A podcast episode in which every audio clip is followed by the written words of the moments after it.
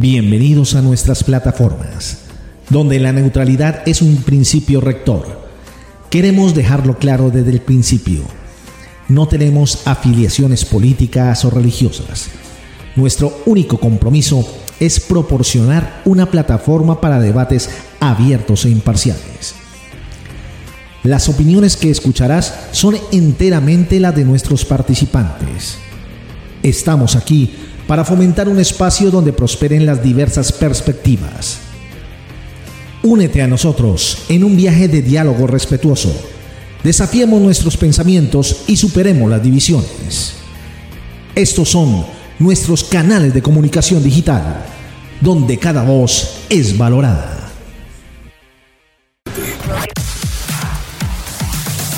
105.3 FM, emisora de la Universidad del Valle. Información, cultura, música y entretenimiento.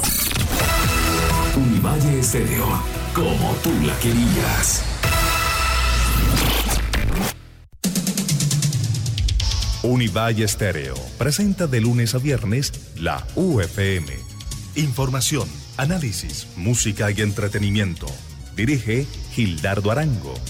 La UFM, el informativo de la mañana, aquí en los 105.3 del FM.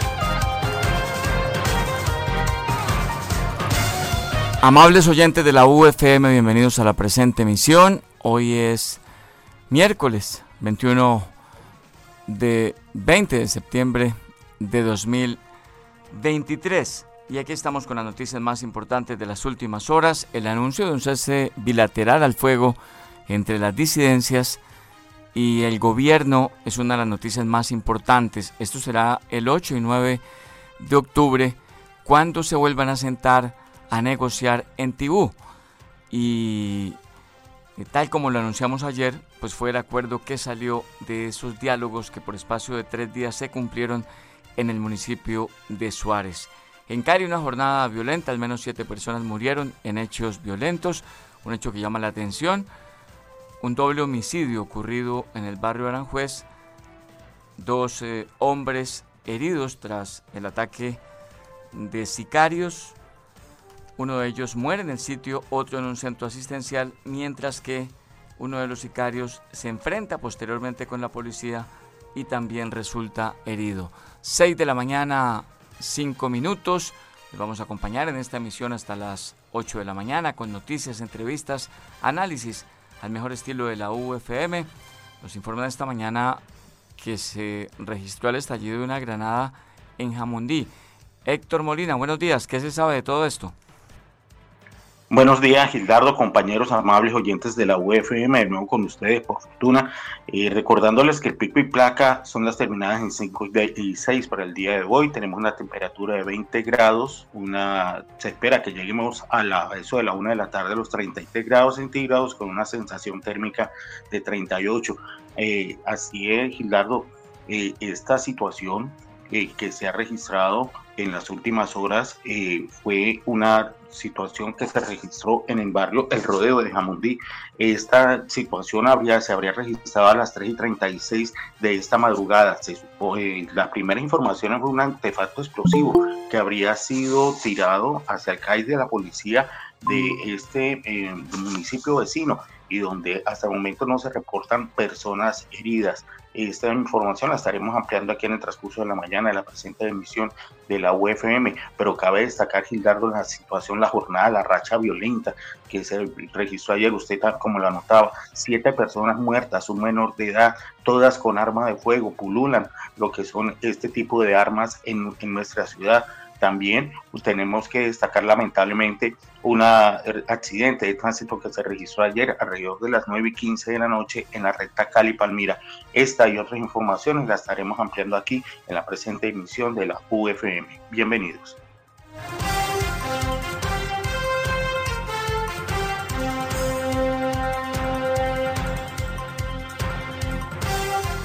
En Popayán, Francisco Calderón, buenos días. Calderón, buenos días.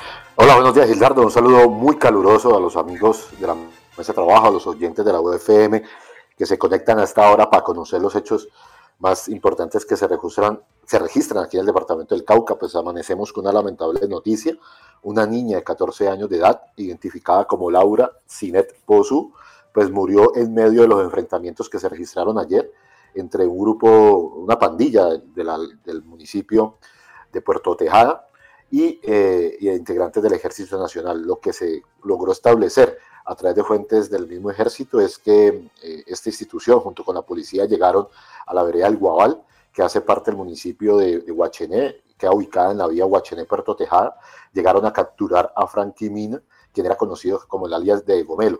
Este sujeto había escapado eh, semanas anteriores eh, de la estación de policía de Santa de Clichao, donde permanecía privado de la libertad en el marco de una investigación, de una investigación que se le adelanta por su presunta participación en varios homicidios. Había escapado y había llegado a esta vereda de Huachené, donde él lideraba la, la, pandilla conocida como la 5 y 6. Ayer lo fueron a capturar en medio de ese judicial y la respuesta de los integrantes de esta organización delictiva fue atacar a los uniformados y se formó un intercambio de disparos donde lamentablemente pierde la vida Frankie Mina, que es quien, como era conocido alias Gomelo, este temido delincuente que tenía azotado los municipios de Puerto Tejada, Villarrica y Guachené, y en medio de esa situación una bala perdida eh, impactó a la pequeña eh, Laura Sinet Pozu, de 14 años de edad, quien perdió la vida inmediatamente. Esta situación pues es supremamente lamentable porque las comunidades están atrapadas en medio de la violencia de las de las pandillas, en medio de la violencia estos jóvenes que vienen ejerciendo el control, digamos, territorial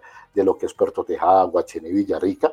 Y a raíz de esta situación, hoy se tiene proyectada una protesta por parte de las comunidades de este municipio de Villarrica, de Guachené y de Puerto Tejada, en, en la vía panamericana, en el peaje de Villarrica, para protestar porque ellos consideran que, bueno, que el ejército y la policía tenían que ir a capturar a ese sujeto, pero ellos le están responsabilizando la muerte de la menor a los integrantes de la fuerza pública. Entonces, la comunidad está supremamente preocupada. Esto se registra luego del asesinato del concejal William Fori el pasado fin de semana y ellos dicen que esta es la muestra de cómo las autoridades perdieron el control de estos municipios y que están en, están en poder de esos grupos delincuenciales que lamentablemente protagonizan estos hechos tan trágicos. Una situación que en las próximas horas la policía tiene que pronunciarse, el ejército tiene que dar su versión para darle tranquilidad a la gente que está pidiendo justicia en relación con la muerte de esa pequeña Gilardo. Sí, Francisco, eh, ¿está la misma pandilla que le causó la muerte al concejal William Fori? Lo que me logran entender es que este sujeto posiblemente participó en este hecho delictivo, donde perdió la vida el concejal el pasado domingo, cuando se movilizaba de Guachené hacia Puerto Tejada, su lugar de residencia, en su camioneta, y posiblemente fue interceptado por estos sujetos, quienes posiblemente por eh, hurtarle la camioneta, pues le propinan varios disparos.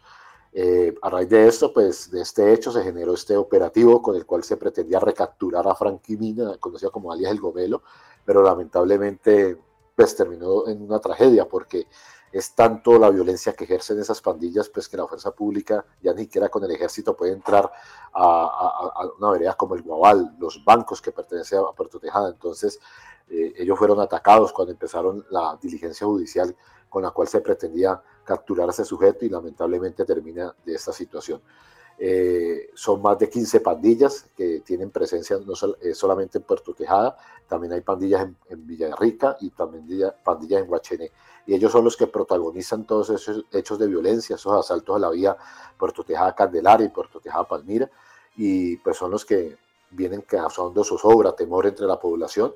La gente misma eh, reconoce eso, denuncia eso en las redes sociales y obviamente es un panorama también un contraste porque ayer precisamente los habitantes de Villarrica y de Puerto Tejada estaban protestando por la falta de agua potable en esos municipios y tenían eh, bloquearon la vía por varias horas la vía Puerto Tejada Candelaria. Entonces es el contraste de lo que estamos viviendo en los municipios del norte del Cauca. Tenemos un gobernador que se que se autoproclama como el primero negro en llegar al poder regional, pero lamentablemente los pueblos negros del norte del Cauca están enfrentando situaciones muy violentas y situaciones de abandono y de, falta de agua potable y de otros, de otros servicios públicos. Pues dos departamentos del Cauca eh, bañados por situaciones muy difíciles. La población indígena en la zona montañosa que enfrenta la guerra, que ha sufrido los rigores del conflicto antes y después de lo que fue la eh, reincorporación de los exintegrantes de las FARC y ahora por las disidencias y la población de la parte plana, la población afrodescendiente que sufre por falta de agua potable, por la inseguridad, por la ausencia de las autoridades, por el crecimiento de flagelos como este de las pandillas, para el cual hoy ni siquiera eh, la policía y el ejército resultan suficientes. La policía no se le mide a un operativo como este. Tiene que ir el ejército y pues el ejército digamos que no tiene la pericia, eh, profesor José Luis, para actuar en sitios urbanos y termina un poco todo esto desbordándose con un resultado tan lamentable como el de hoy. Sí, el delincuente que buscaban eh, muerto, pero de otro lado también una niña, una menor de edad, una integrante de esa comunidad eh, afectada por las balas en ese cruce de disparos. Buenos días, Gildardo, para usted, para los compañeros en la mesa de trabajo y los radioescuchas del informativo de la UFM. Gildardo, infortunadamente eh, pues, hay una situación tan caótica en medio de todos los, eh, de todo este contexto en el cual nos, nos movemos, que hay pandillas que están mejor armadas que la policía. hablábamos hace unos días por ejemplo, con el alcalde de Jamundí y al preguntarle por cuántos policías tenía Jamundí, hablaba de 110 para una población de 220 mil personas en tres turnos. Eh, es una vaina muy difícil de manejar y de igual manera está, eh, se presenta en el norte del Cauca. ¿Qué sucede? Pues claro, no tienen el armamento, no tienen la cantidad de hombres y se requiere que llegue la tropa. Una tropa eh, militar un ejército que está diseñado, que está entrenado y capacitado pues para el combate, no para, no, es tan cívica como podría pensarse la policía, no tiene eh, los mismos protocolos y pues infortunadamente eh, caemos en este tipo de, situaciones que lamentablemente nos dejan el saldo de una, de una niña, de una persona de esta comunidad fallece es necesario que haya una intervención del Estado en todo este ejercicio, que la acción de la fuerza pública se sienta y, que sea fuerte y vehemente frente a este grupo, a estos grupos, porque recordemos que estas bandas no solamente están haciendo daño eh, en estos sectores, sino que se trasladan y en los lugares de las vías, ¿cierto? En, las zonas, en estas vías que terminan siendo rápidas y que terminan siendo eh, tomadas por muchos usuarios a nivel de, del departamento que se movilizan entre Valle y Cali, entre Valle y Cauca, perdón, eh, también son víctimas a veces de asesinatos por robarles eh, las motos o, por robarles los vehículos. Entonces, estas bandas están haciendo mucho daño en este sector. Como muy bien lo decía Pacho, eh, es, un, es un gobernante que se autodenomina el primer gobernador afro, que se esperaba que hubiese una mayor inversión no solamente en lo social, sino también en seguridad en este norte caucano y en la costa caucana, pero infortunadamente eso no ha llegado. Estamos eh, a merced de unos bandidos que, que cada vez que hace presencia en las fuerzas militares, pues terminan dejando eh, este tipo de, de resultados que hoy lamentamos todos los. Gracias, José Luis. 6 de la mañana, 15 minutos. Úrsula, buenos días.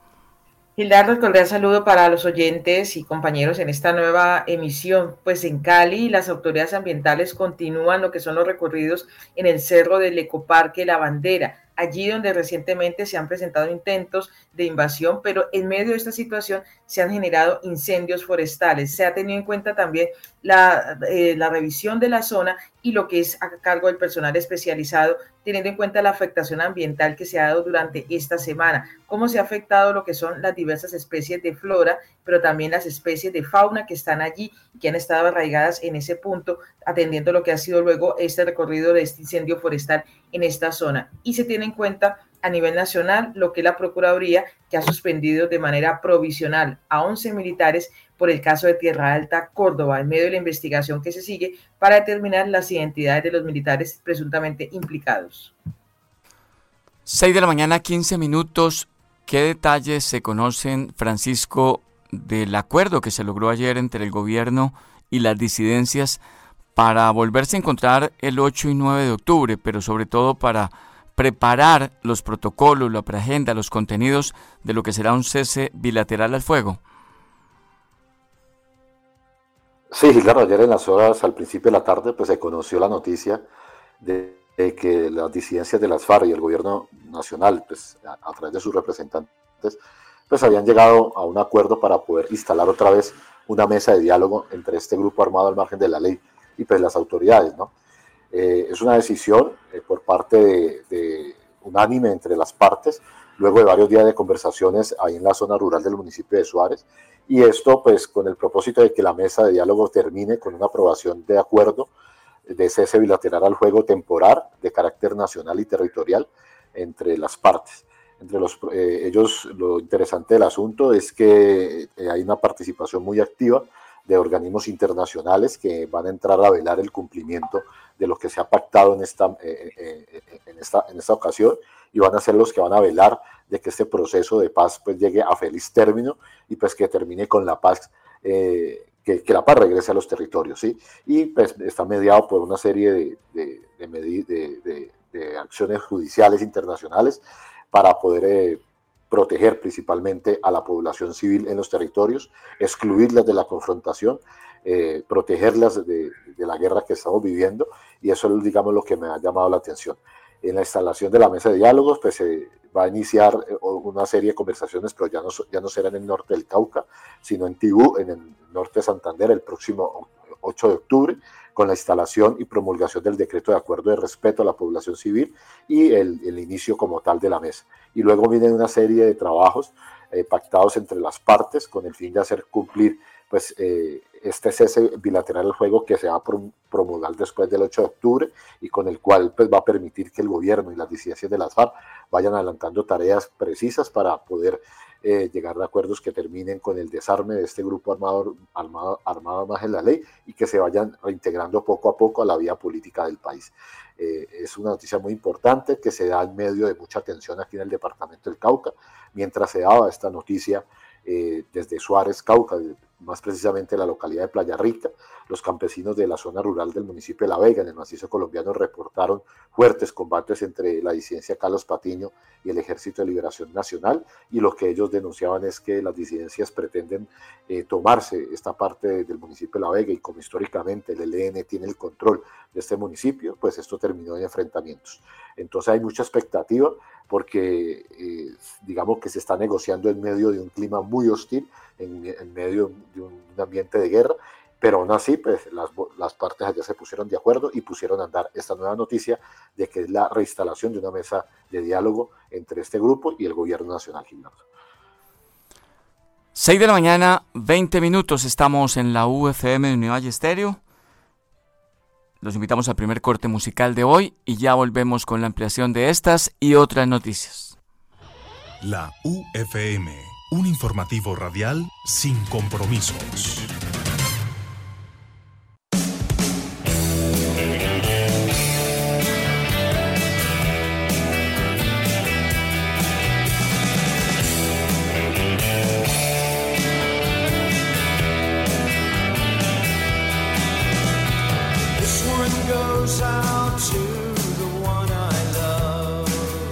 Ya son las 6 de la mañana, 20 minutos, y empezamos con una de las agrupaciones que desde 1980 ya estaba siendo parte de lo que era este sonido del rock alternativo. R.E.M. surgió como parte también del interés de un grupo de estudiantes universitarios por explorar diferentes posibilidades musicales. Lo de ellos no era quedarse solamente en un estilo musical. ¿Por qué no explorar? ¿Por qué no hacer diferentes posibilidades musicales?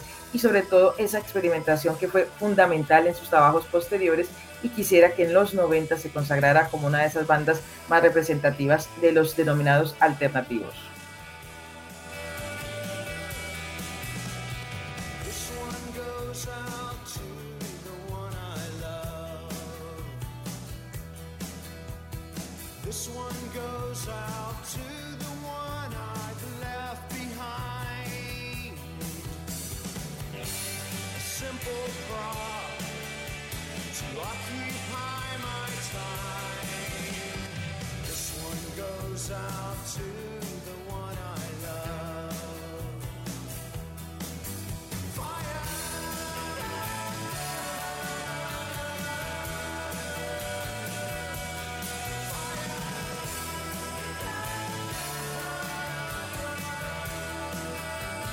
Seis de la mañana, 22 minutos. Una noticia, Héctor.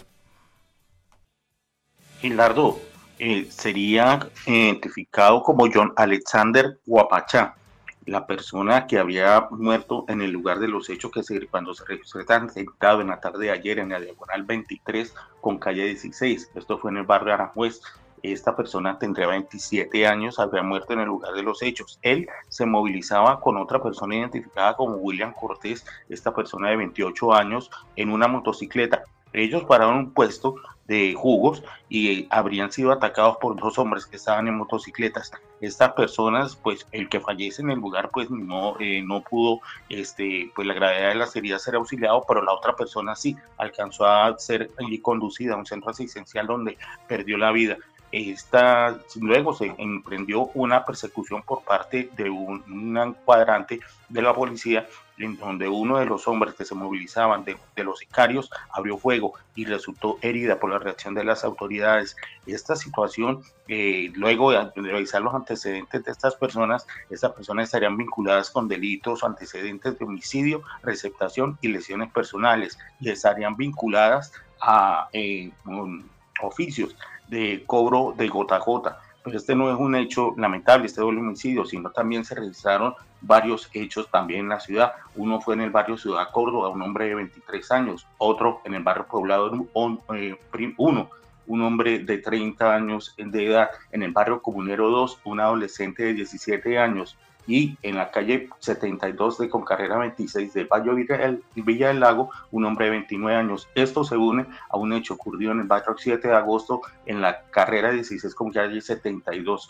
un hombre de 24 años. Todos, lamentablemente, estos hechos violentos con arma de fuego. Héctor, gracias. 6 de la mañana, 24 minutos. Estamos en la UFM de Univalle Estéreo. Una noticia, Úrsula. La noticia a propósito de cómo continúa el trámite de la reforma a la salud se adelantó en la plenaria de la Cámara lo que fue el proceso para la ponencia que logre un segundo debate a la reforma a la salud y precisamente en medio pues, de polémicas por quienes pedían que primero se instalara la subcomisión con la que se busca concertar el nuevo texto y luego de negarse a lo que era aplazar la discusión. Finalmente 93 votos frente a 43 en contra, permitió entonces aprobar esta ponencia para continuar con este trámite que hace parte de las reformas pendientes, en este caso la reforma a la salud. 6 de la mañana, 24 minutos. Francisco en Popayán. Pues Gilardo, los habitantes del corregimiento El Cairo, que pertenece al municipio de Cajibío, están denunciando que ayer en las horas de la noche varios sujetos llegaron hasta la, a una estación de servicio que está ubicada en esa población, a un costado de la vía panamericana, y que eh, eh, empezaron a disparar contra las instalaciones de la misma. Este es el segundo ataque que se registra contra este establecimiento comercial. El pasado fin de semana también sujetos armados llegaron a la, misma estación de servicio y, y, realizaron varios disparos contra el personal y las instalaciones. Posiblemente este hecho, como denuncia la misma comunidad, tenga que estar relacionado con extorsiones a los administradores y propietarios de este establecimiento comercial. Posiblemente no han querido acceder a la extorsión y de esta forma pues van y atacan las instalaciones comerciales con el fin de presionar el pago de esta clase de acciones delincuenciales. Es una situación pues que la misma comunidad fue la que denunció en las redes sociales y está pidiendo pues que las autoridades den una explicación sobre quiénes son las personas que están ejecutando esta clase de ataques contra una estación de servicio que genera alrededor de 15 empleos directos. Así de Francisco, 6 de la mañana, 24 minutos. Bueno, profesor José Luis, una jornada para el esclarecimiento de falsos positivos muy dura, que terminó anoche con la manera como el general Torres Escalante, uno de los hombres que alcanzó uno de los cargos más altos en el Ejército Nacional, terminó admitiendo que los falsos positivos del Casanare eh, pues ocurrieron con su responsabilidad total. Gildardo, eh, empieza a, tomar un poco más de forma toda esta situación de los falsos positivos, de quienes dieron la orden, de quiénes eran las personas que estaban eh, pues directamente relacionadas con estos casos. Infortunadamente, pues vemos que siempre se condenan a unos pocos, eh, generalmente la tropa es la que termina siendo la responsable, pero mientras unos soldados terminaban presos por estas situaciones, eh, los generales terminaban condecorados. La ventaja que tiene hoy por hoy este proceso de, empezar a dilucidar todo esto es que hoy no solamente las víctimas empiezan a, conocer qué fue lo que sucedió y cuáles han sido realmente las causas de, del fallecimiento, el asesinato por parte del Estado de sus familiares, sino que también se empieza a conocer esa macabra realidad que esconde el Ejército Nacional que empieza a, darse cuenta el país de cuáles son los móviles reales, del por qué se estaban dando, de una guerra contra las FARC en ese momento que parecían estarse ganando, pero no era así, que resulta que todos esos números, todas esas bajas en combate eran números inflados solamente por, la, eh, por el asesinato de personas que, Gilardo, escucharlo es tan, tan doloroso cuando uno se da cuenta de que había personas con discapacidad que terminaban siendo eh, vestidas de camuflado y puestos como si fueran eh, guerrilleros, personas a las que no solamente le acabaron con su vida, sino que también les acabaron con su honra, con su dignidad. Personas que no tenían ningún, eh, ninguna participación en el conflicto armado y que tanto ellos como sus familias terminaron eh, siendo señalados por ser guerrilleros, por ser narcoterroristas, por ser parte de, un grupo armado que ha hecho tanto daño, solamente para que unos generales tuvieran algún tipo de, beneficio eh, frente al país, para que algunos soldados tuvieran unos días de descanso y para que aparecieran unas cifras eh, completamente atroces frente a lo que debía ser una guerra contra la insurgencia y terminó siendo una masacre contra el pueblo es muy duro eh, esclarecer estas situaciones para las familias. Se han dado cuenta de cómo fueron eh, no solamente raptados, porque estos son varios delitos, ¿no? Primero, algunos fueron engañados, pero otros fueron secuestrados, se los llevan, los matan. en algunos casos incluso hubo casos de tortura. Es un tema bastante, bastante difícil para el país no lo vamos a alcanzar a, procesar en el corto tiempo, pero es importante y es absolutamente necesario, Gildardo, que todos estos generales empiecen a hablar, que todos estos comandantes, que todos los que daban las órdenes a las tropas, que todos los que orquestaban esta situación empiecen a ir cayendo, porque estos no fueron unas manzanas podridas, como decía el general Mario Montoya, que quizás era eh, el dueño de haber podrido todo este, eh, todas estas todo, este ejército en un momento determinado solamente para tener ríos de sangre, como ellos lo mencionado. Esto es toda una actividad, sistemática, como lo dijo Naciones Unidas en algún momento. Todo esto fue, un, ejercicio coordinado, desde, el gobierno, desde las Fuerzas Armadas, para poder tener una estructura que diera este resultado. Esto no fueron unos cuantos soldaditos por ahí que se les ocurrió cometer 6.402 mm, crímenes. Esto tiene una estructura muy bien montada y es necesario irlo desmontando, ir descubriendo quiénes dieron la orden, y por qué se beneficiaron estas personas de estos crímenes. lo que pasa, lo que pasa, Gildardo, y, y, si lo recuerda, esto tiene una génesis bastante dramática y esto empezó de una manera incipiente que fue escalando. Y recuerde, Gildardo, que era cuando inició la famosa red de cooperantes. Entonces era el encapuchado que llegaba al pueblo y cogía y señalaba al carnicero, señalaba al dueño de la tienda que le tenía bronca, al, al, al, mensajero del pueblo y lo señalaba como que era miembro de la guerrilla. Entonces, ¿qué hacían estas personas sin previa judicialización? Eran capturadas y mostradas a los medios de comunicación, judicializadas porque la red de cooperantes tenían, como poder decirlo así, tipo federal, tenía la, la capacidad de señalar y de una vez quedaban judicializados una situación que fue escalando poco a poco, porque ya no se querían la captura de los, entre comillas, supuestos guerrilleros, sino que ya querían bajas. Y esto fue la génesis que, que, se pudo ver en muchas partes del país, aquí en el suroccidente también, de cómo se fue escalando. Entonces ya no era la persona señalada por ser supuestamente miembro de, de la de la, de la guerrilla por un testimonio de una persona totalmente desconocida a cambio de unos pesos, sino que también entre ellas estaban pidiendo más. Entonces ya, ya, era la exigencia, no, pero lo queremos muertos en combate. Y esa es la génesis cruel de toda esta escalada, de lo que nos estamos viendo, una situación bastante dolorosa, que apenas estamos abriendo un poco los ojos con estos duros testimonios de cómo de verdad los uniformados, cómo los agarraban y le colocaban guantes, se disparaban, percutían las armas para que le quedaran las trazas en los cuerpos. Es una situación de verdad, es verdaderamente escabrosa, de la que solo estamos viendo el principio, la punta del iceberg, porque vienen muchos más testimonios de, de, manos de la gente. Sin embargo, todos, casi todos los testimonios terminan y coinciden en un nombre, el general Mario Montoya, quien era comandante del ejército en Colombia y quien promovió para sacar adelante la seguridad democrática la política de más muertos, de más resultados, de más bajas, mientras que en las brigadas inventaban eh, todos estos temas para cumplir ese propósito y esa presión ejercida por el, general Escalante, Torres Escalante.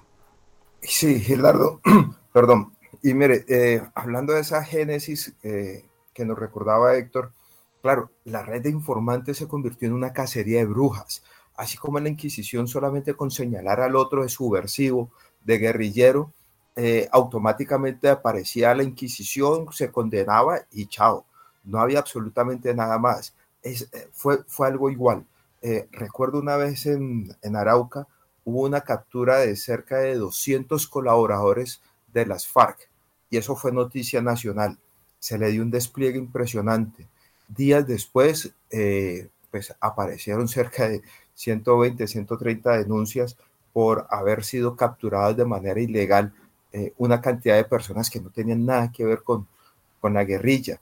Eh, porque cada vez que si yo le debía plata al vecino, si me caía mal, si cualquier cosa, eh, lo denunciaba y pues, automáticamente pues, terminaba con unos procesos judiciales que le hacía olvidar el problema que tenía conmigo. Pero recordemos, Gildardo, que todo esto salió a la luz gracias a unas mujeres valientes que fueron esas madres de Soacha que denunciaron el caso de unos, de unos muchachos desaparecidos y que terminaron muertos en combate, que con esas trazas de, que, de pólvora que terminaron en sus manos y con todo esas, eh, ese acervo probatorio, eh, demostraron que efectivamente no podían ser, porque uno de los jóvenes que aparecía como muerto en combate por haber disparado contra el ejército tenía una discapacidad en la mano que le impedía mover la mano de la forma tal como para activar un fusil. Entonces, eh, todo esto se ha ido eh, poco a poco develando. Pero Gildardo, los, la, narración de cada uno de estos casos eh, conmueve, asquea, y uno se coloca en el lugar de las víctimas y realmente es algo demasiado doloroso para el país. Pero necesaria en todo este tema que tiene que ver con la verdad y con lograr que el país supere este episodio. Francisco, para redondear este tema. No, precisamente ayer, eh, a través del grupo de prensa de la Fiscalía, el, jefe de esta entidad, Francisco Barbosa, pues se preguntaba que por qué tanta desconfianza ante las decisiones de las instituciones como la Fiscalía, el Ejército, cada vez que hacían un operativo contra la delincuencia. Entonces la respuesta está ahí. Cómo estos falsos positivos fueron diezmando la confianza que tienen los ciudadanos eh, ante, su, ante las... Sobre todo porque en algunos casos eh, actuaban integrantes de la fuerza pública y fiscales delegados ante esas entidades que terminan o que terminaron en su momento en un contubernio porque claro, trabajaban y descansaban juntos, compartían diferentes espacios, tomaban en los parques de los pueblos y entonces esos fiscales delegados ante las unidades militares terminaron siendo complacientes con ese tema, Francisco. Claro, y obviamente eso lo que generó es una desconfianza muy marcada, especialmente en los territorios donde pasaban esa clase de situaciones y la gente pidiendo respuestas, pidiendo explicaciones, nunca las, nunca las tuvieron y los casos siguieron registrándose y obviamente eso fue una de las causas, de las razones que generó eh, lo que se conocemos como el estallido social en el año 2021, que la gente ya no se aguantó más y salió a recriminarle a las autoridades. 6.36 minutos lo que pasó ayer en el barrio Aranjuez, la actuación de sicarios que asesinaron a dos hombres. Uno de ellos murió en un centro asistencial. El coronel Javier Parada González es el subcomandante operativo de la Policía Metropolitana. Siendo la 1 y 20 de la tarde en la Comuna 9, dos personas resultan lesionadas con impactos de arma de fuego una de ellas pierde su vida en el lugar de los hechos y la segunda es evacuada a un centro hospitalario, quien por la gravedad de las heridas también termina perdiendo su vida. Ambas personas registran antecedentes judiciales por los delitos de homicidio, lesiones personales y receptación.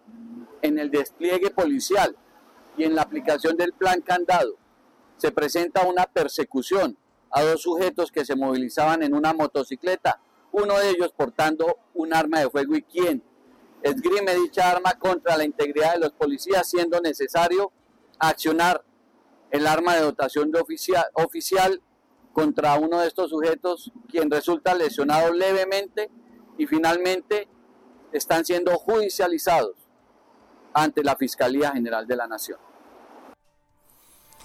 6 de la mañana, 37 minutos. Héctor, eh, estos jóvenes que murieron producto de este atentado tenían antecedentes penales. ¿Qué se sabe de ellos? Sí, Gildardo, eh, le reitero los nombres, John Alexander Guapachá y William Cortés. Ambos tenían, pues dicen que trabajaban en, como cobro de gota a gota pero sus antecedentes eh, judiciales señalan de que habían eh, sido detenidos por los delitos de homicidio, receptación y lesiones personales. Estas lesiones personales habrían sido provocadas, eh, según dicen las primeras versiones, por la manera salvaje como estos dos jóvenes hacían los cobros gota a gota. Incluso hay también este, denuncias de que estos jóvenes también por lo menos llegaban a un establecimiento público y si no pagaban o se les llevaban los utensilios, los electrodomésticos o los dañaban. Entonces esta podría ser la razón, la base de la, de la, de la muerte de estos jóvenes. Entonces tenían sus, sus anotaciones judiciales por homicidio receptación. Héctor, gracias. Una noticia, Úrsula. Gildardo, la noticia a propósito de lo que ha manifestado la Procuraduría General de la Nación, porque confirmó lo que es la suspensión de 11 integrantes del Ejército Nacional, quienes estarían, al parecer, involucrados en lo que fue el hostigamiento a la población civil de la vereda Bocas del Manso, lo que sucedió en Tierra Alta, Córdoba, las cuales pues fueron denunciados por la propia comunidad hicieron virales en medios y en redes sociales. Esa determinación pues la tuvo en cuenta el Ministerio Público y hablaba precisamente de cómo se encontraron méritos para apartar de sus cargos a un teniente, un sargento viceprimero, un cabo segundo y ocho soldados profesionales que hacen parte del batallón adscrito a la Brigada 11 en esta zona del país. 6 de la mañana 39 minutos. Francisco, la situación que se registró en Guachené, ¿qué es lo último que se sabe? ¿Nuevas capturas? Eh, ¿Qué fiscalía aboca la investigación de este caso en el que muere un delincuente que estaban buscando, pero también muere una menor de edad? Es que precisamente a raíz del silencio de las partes de la fuerza pública frente a este hecho, porque la comunidad está indignada porque acusa al ejército de haber disparado y haberle causado la muerte de la niña, pues se tiene proyectada que en las próximas horas de esta mañana, pues la comunidad de Villarrica, la comunidad de Guachené y la comunidad de Puerto Tejada adelanten una protesta en el peaje de Villarrica, en la vía panamericana, precisamente exigiendo a las autoridades una respuesta contundente frente a este caso, pero también exigirle a las autoridades de que tomen el control de esta zona para poder que la tranquilidad regrese a sus territorios. Eso es supremamente preocupante, están incluso cuestionando muy duramente a Francia Márquez, que dicen que tiene que estar en el territorio, de que Padilla, de que Villarrica, de que Puerto Tijá y Guachené hace parte de Colombia y que así como ellos la apoyaron en su momento por ser una mujer negra, por ser del norte del Cauca, pues que ahora ya tiene que estar en el territorio buscando una solución a esta situación de violencia tan grave y que tiene acorralada a las comunidades. Eh, esperar que el ejército se pronuncie frente a este hecho, esperar que la policía se pronuncie, esperar que eh, más que todo la fiscalía, que es la que coordina y, y ejecuta esta clase de operativos judiciales, que, lamentablemente pues salió mal. Así como, como cuando ellos llaman a rueda de prensa, cuando hay un éxito judicial, cuando hay una captura de estas personas, pues que ahorita pues también le colaboren a la prensa explicando qué fue lo que pasó ahí en el, sector de Zabaleta, exactamente donde se adelantó este mortal eh, operativo que lamentablemente enluta a una familia de ahí de Guachené porque la niña pues lamentablemente quedó en medio de la confrontación y perdió la vida, Ginarra. Francisco, gracias. 6 de la mañana, 40 minutos. Música para matizar este comienzo del miércoles.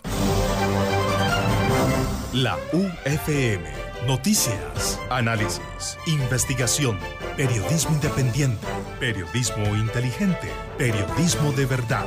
La UFM. El informativo de la mañana. Has aprendido a jugar y ya te crees experto Empieza por escuchar, mejor pasar por ingenuo. No tienes la culpa, te han mentido todo el tiempo. Déjame enseñarte, todo tienes un momento. 6 de la mañana, 41 minutos, son 50 colombianos entre compositores, compositoras, cantantes, productores, las productoras, están los ingenieros de sonido, las ingenieras de sonido que hacen parte de la lista en la que muchos destacan como para los premios Grammy Latino de este año. Son 50 los nombres colombianos que aparecen allí. Por primera vez no se van a celebrar en Estados Unidos. Los Grammy Latinos se van para Sevilla, España, este año, y allí es donde se va a reconocer precisamente el trabajo de todos estos músicos y artistas dentro de la escena musical de ellos y en el mundo también.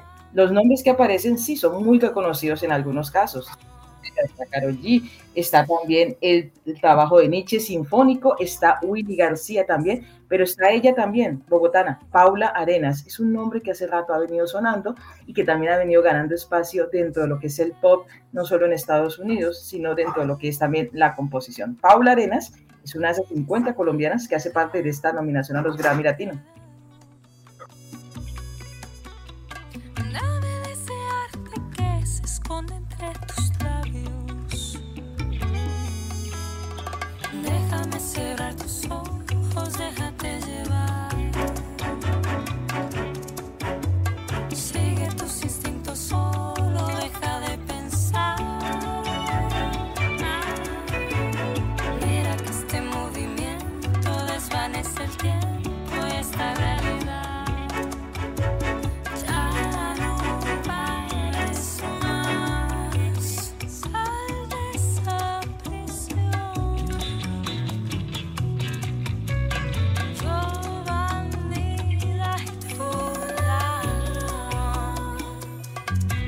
6 de la mañana, 44 minutos. Invitado esta mañana a nuestra mesa de trabajo, el gerente de Encali, Fulvio Leonardo Soto Rubiano. Gerente, bienvenido, buenos días. Muy buenos días. Eh, gracias por darnos la oportunidad de compartir pues, con ustedes noticias acerca de Encali, la empresa de los caleños y vallecaucanos. ¿Madruga habitualmente? Me imagino que sí, ¿no? Con tanta responsabilidad. Sí, sí, hay que madrugar todos los días. Bueno, eh, muchas noticias por el lado de Encali, una de ellas, la prestación del servicio de energía en ocho corregimientos de Buenaventura y 19 del Pacífico colombiano. ¿Cómo es esto? Bueno, ese es un convenio que dentro del marco de la transición energética que estamos adelantando con el gobierno nacional, nos han dado la oportunidad de acompañarlos a través de un convenio interadministrativo. Este convenio eh, busca a través del distrito de Buenaventura llegar a nueve corregimientos. Esos corregimientos eh, pues carecen actualmente de el suministro de energía de manera estable. Estamos hablando de Puerto Merizalde, Juntas, Pital, Puerto Pizarro, Agua Clara, Bocas de Mallorquín, San Francisco Javier, Chucheros y Alto Moreno. Estos son nueve corregimientos del distrito de Buenaventura. Es una inversión que se está haciendo eh, de parte de Fenoje y de parte de Encali. Eh, la suma total es aproximadamente 25 mil millones de pesos y esperamos estar ejecutando estas labores en 18 meses y aportaríamos este suministro de energía a 1.346 viviendas. Eh, es una respuesta social de, un contenido muy importante para resolver problemas de esas comunidades, pero ¿es un negocio para Encali? Es un buen negocio, yo creo que en Cali, siendo una empresa pública eh, de los vallecaucanos, eh, nosotros desde el principio de este año le hemos venido diciendo al gobierno nacional que en Cali es un corporativo empresarial eh, con el cual el gobierno nacional puede desplegar el Plan Nacional de Desarrollo, sobre todo en el Pacífico colombiano. digamos que allí el gobierno ha tomado nota, al igual que con el Departamento de La Guajira, y ha buscado, eh, a través del Plan Nacional de Desarrollo, eh, abarcar esas comunidades que se, se conoce, digamos, con el ámbito, digamos, popular de que es la Colombia olvidada, y realmente la Colombia olvidada, nosotros tuvimos la oportunidad de estar en Bocas de Satinga, es un territorio donde la gente pues, es supremamente amable, pero carece de acueducto alcantarillado, por ejemplo, de infraestructura. Imagínate, mm. ¿no? Y, por, qué, por qué no, digamos, más allá de Bocas de Satinga, el distrito de Buenaventura como tal, eh, siendo el puerto uno de los principales puertos de Colombia, no tiene agua 24 horas. Igualmente en Cali en algún momento hizo, pues fuera de este proceso que estamos hablando puntualmente, hizo una consultoría técnica y determinó que, por ejemplo, para que Buenaventura como distrito tuviera agua 24 horas, eh, debe hacer una inversión cercana a los 40 mil millones de pesos en un reservorio de agua. También lo tenemos allí, digamos que son conversaciones que se han venido haciendo. Es un buen negocio desde el punto de vista eh, social, sí, es un buen negocio. Es un negocio que da una rentabilidad pequeña, un margen de rentabilidad pequeño para Encali, eh, por supuesto como un servicio que se presta. Y en el desarrollo, por supuesto, de un contrato interadministrativo. Así es que creemos que con esto aportamos al desarrollo de la, de la región, pero sobre todo queremos es empezar a, generar esa dinámica en el Pacífico colombiano junto con un convenio que ya tenemos firmado con la Dirección Nacional de Sustitución de Cultivos de Uso Ilícito, en cabeza de Felipe Tascón. Esos son 19, 18 eh, municipios del Pacífico colombiano.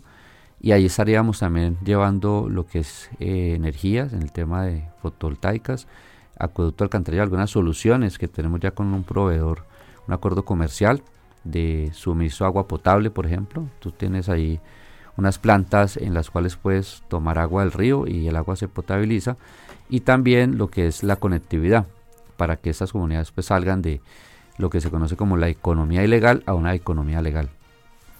Hay preguntas de mis compañeros en la UFM para el gerente general de Encali, Fulvio Leonardo Soto. Profe José Luis. Eh, gerente, eh, buenos días. Bueno, toda esta ampliación y todo esto, ¿en qué redunda para los usuarios de, de? Eh, ¿Cuáles son los beneficios reales para los que son de alguna manera socios de la compañía, sus principales eh, benefactores? Bueno, yo creo que hay varios, digamos, puntos de vista que, que te podría aportar como respuesta. Uno quisiera que en Cali dejara ser la empresa, eh, digamos, ubicada siempre sobre los escándalos de corrupción, eh, en el foco, en el foco de la, del ente público, digamos, en el imaginario ciudadano de que es una empresa eh, que hace las cosas desafortunadamente mal. No, yo creo que en Cali tiene primero 91 años de haber sido fundada, creada, de gestión, tiene tres fortalezas como tres unidades estratégicas de negocio eh, lo que es la energía, lo que es acueducto alcantarillado y lo que es eh, las telecomunicaciones.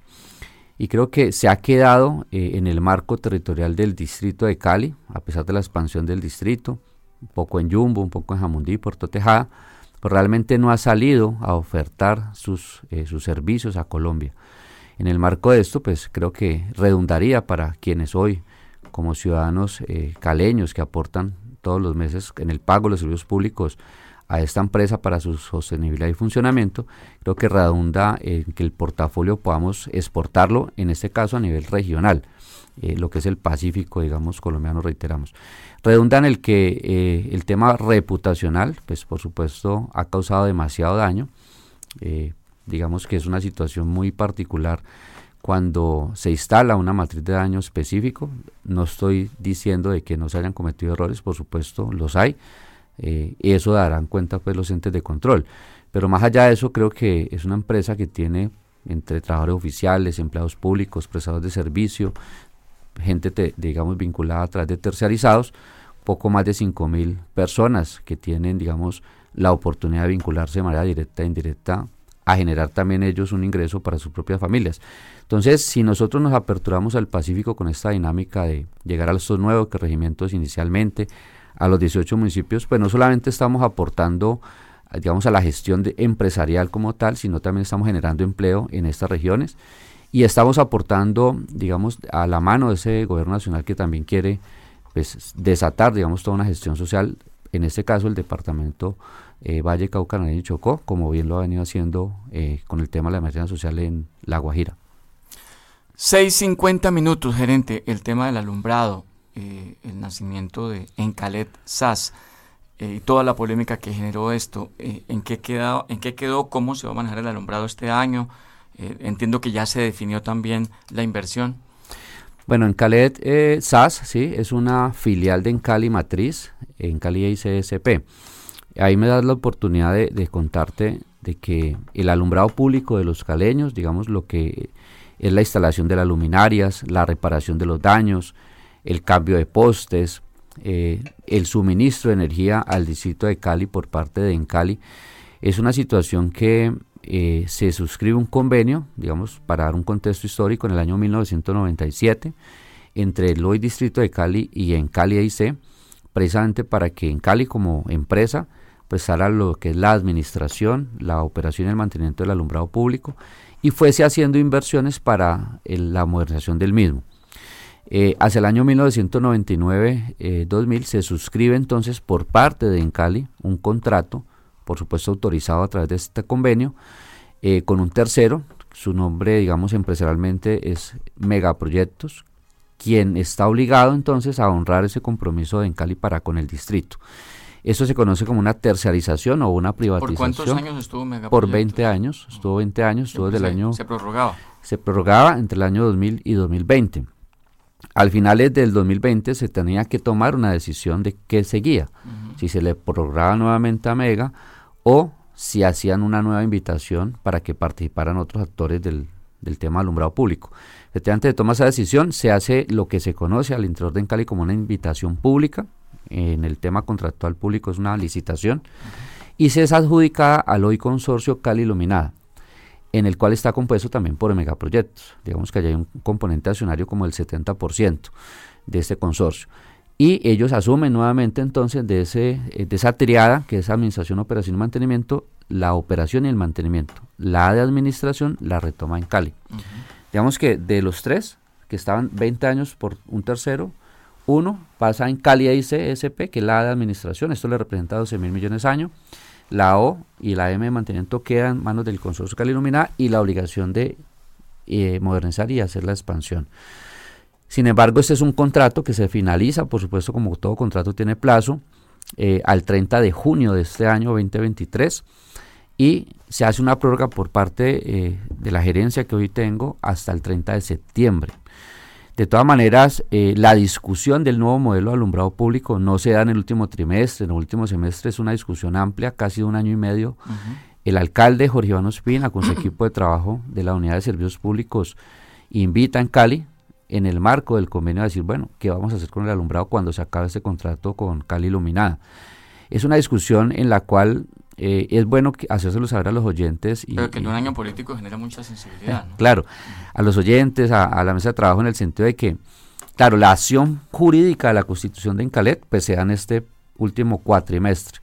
Pero la decisión, la gestión y demás se ha hecho durante un año y medio largo y habíamos podido tomar en este caso, digamos, de, recibiendo por parte de la alcaldía la orden de hacer una nueva licitación. Esa era una posibilidad de, tantas que había.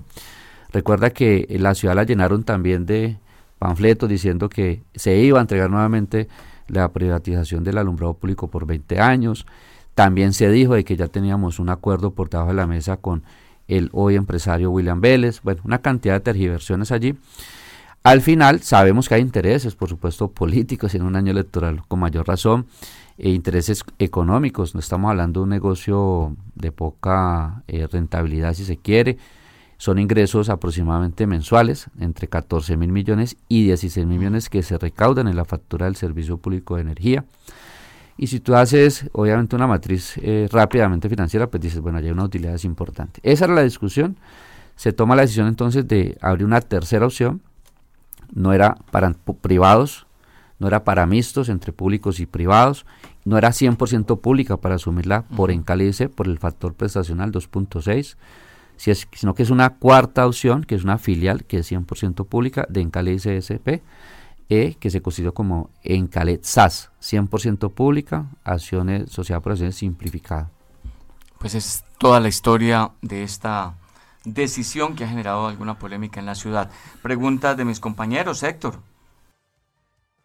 Señor gerente, muy buenos días. Eh, bueno, estamos a portas y dicen que va a recrudecer un poco el verano en los próximos meses por el fenómeno del niño, pero se han escuchado también voces de eh, inconvenientes que habría, se habría tenido con la planta de, de la Petar y Puerto Mayorino. ¿Cuál es la realidad del suministro para Cali de este vital líquido, señor gerente?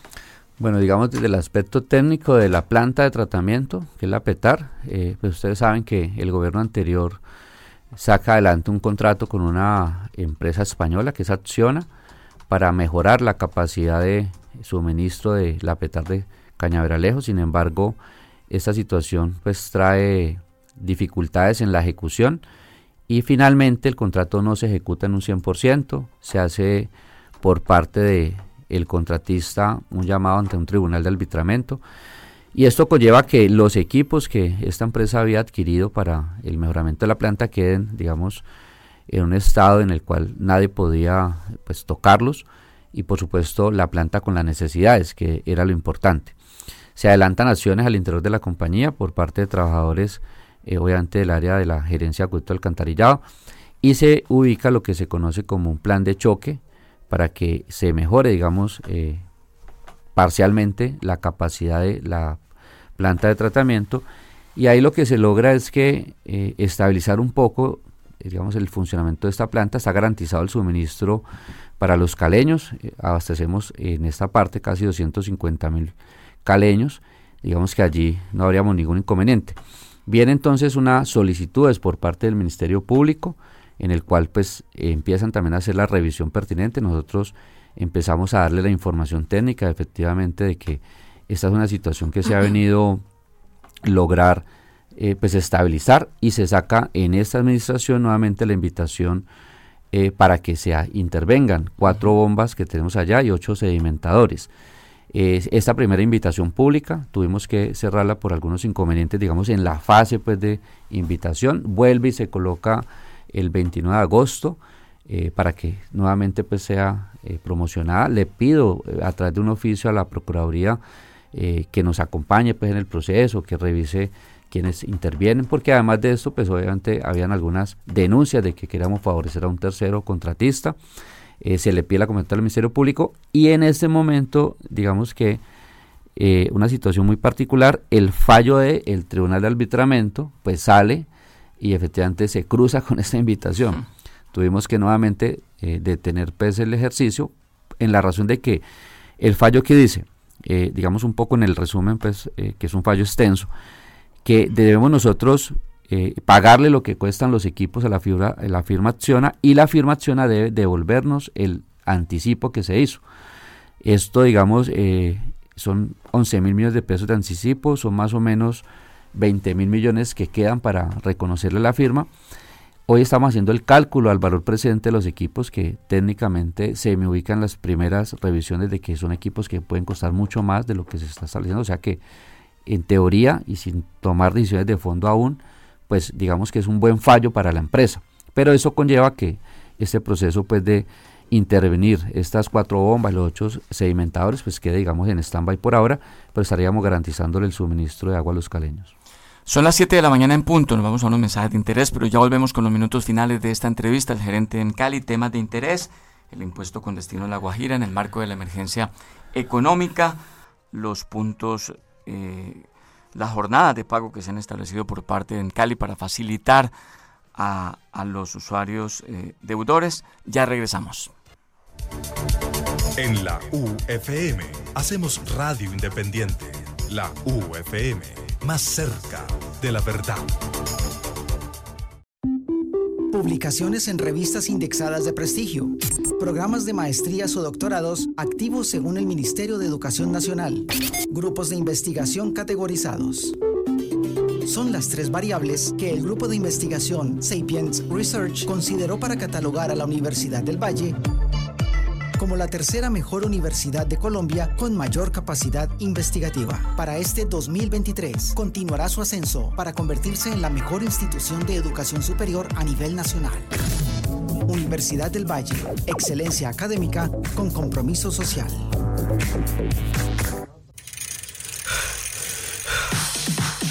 Viene el evento de ciclismo recreativo que estabas esperando. Este primero de octubre, ven a rodar con los mejores y corre como un profesional en la Travesía del Sol, el fondo que pondrá a prueba tus límites.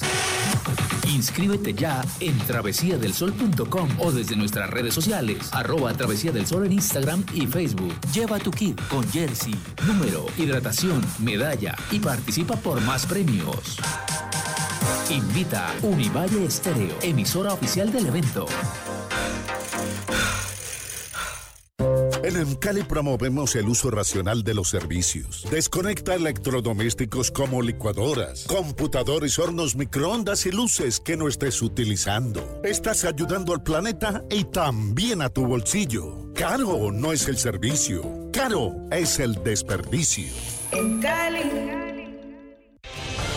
Valle del Cauca es el Valle de los Sueños, una región que alberga páramos y pacífico con 35 ecosistemas y más de 646 mil hectáreas de áreas protegidas. Para protegerla y adaptarnos al cambio climático, creamos la metodología Cambiar, compromiso ambiental, adaptación y resiliencia. 10 líneas estratégicas que ya tienen resultados reconocidos a nivel local, nacional e internacional. CBC, más cerca de la gente.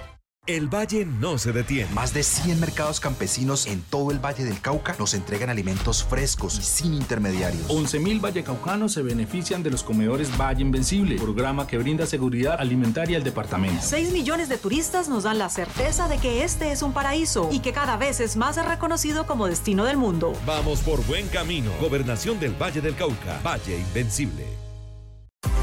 Agéndate para vivir la octava FIL Cali, Feria Internacional del Libro de Cali 2023, del 12 al 22 de octubre en el Boulevard del Río, Nápoles, ciudad invitada de honor.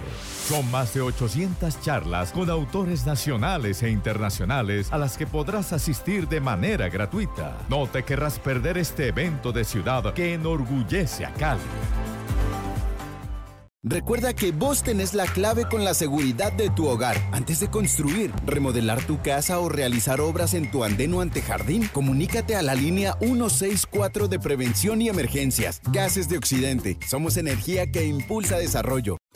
El cáncer de mama es curable si se detecta a tiempo. Por eso Mayama CPS Indígena invita a todas las mujeres a partir de los 40 años a realizarse el examen clínico de mama y a las mujeres de 50 a 69 años la mamografía cada dos años. Mayama CPS Indígena, el autocuidado en salud para un buen vivir. Vigilada por la Superintendencia Nacional de Salud. Somos el agua que protegemos, los bosques que conservamos, el camino que une, el trabajo que educa la familia que aprende. Somos fabricantes de papeles y empaques amigables con el medio ambiente, con certificación internacional FSC. Somos Smurfit Kappa. Abrimos el futuro. Un grifo goteando desperdicia cerca de 30 litros de agua diarios. Revisa las instalaciones de servicios públicos que tienes en casa. Es tu responsabilidad. Cuida el planeta y tu bolsillo. Caro no es el servicio, caro es el desperdicio. En Cali. Ya estamos en TDT, la televisión digital terrestre. Univalle TV y Univalle Estéreo. Sintonízanos en el canal 29, en Claro 104 y UNE 117. Univalle TV y Univalle Estéreo. Ahora en TDT. Televisión Digital Terrestre.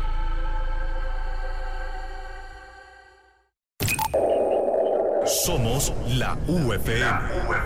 El informativo de la mañana.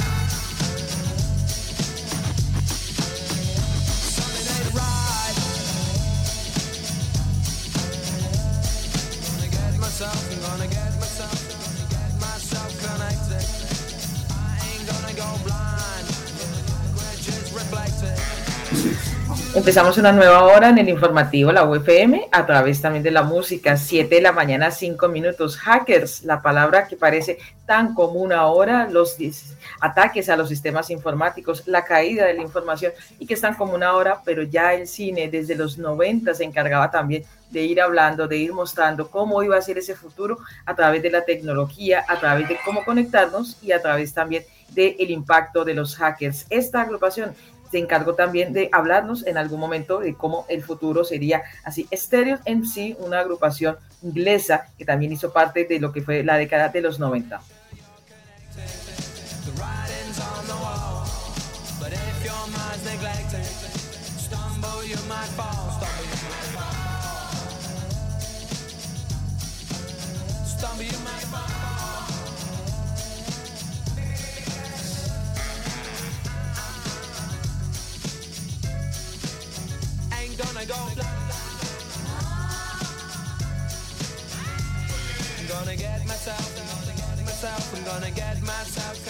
Siete de la mañana, siete minutos, estamos en la UFM. Francisco, ¿una noticia en Popayán?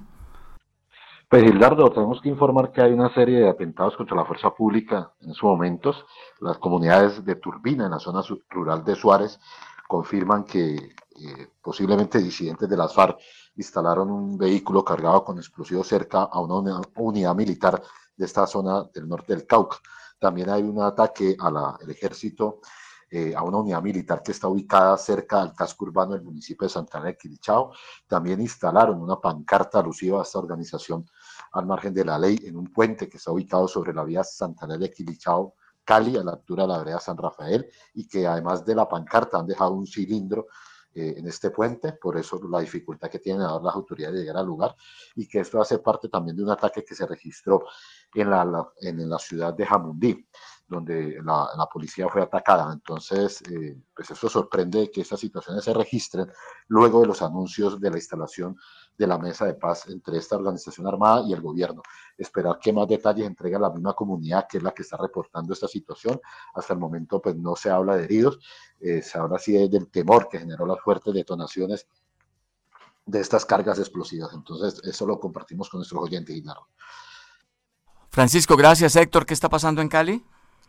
La situación reportada en las últimas horas por la Policía Metropolitana de Cali, estos hechos sucedieron en el barrio Mojica. Un hombre amenazaba la, vida de su propio hijo con un cuchillo. Esto sucedió en este sector de nuestra ciudad. Pues que resulta que este hombre estuvo eh, con, con su niño de 15 mesecitos encerrado amenazándolo porque quería la custodia de su custodia. Esto fue necesario que primero llegó el cuadrante, y luego llegaron los negociadores y miembros del Gaula.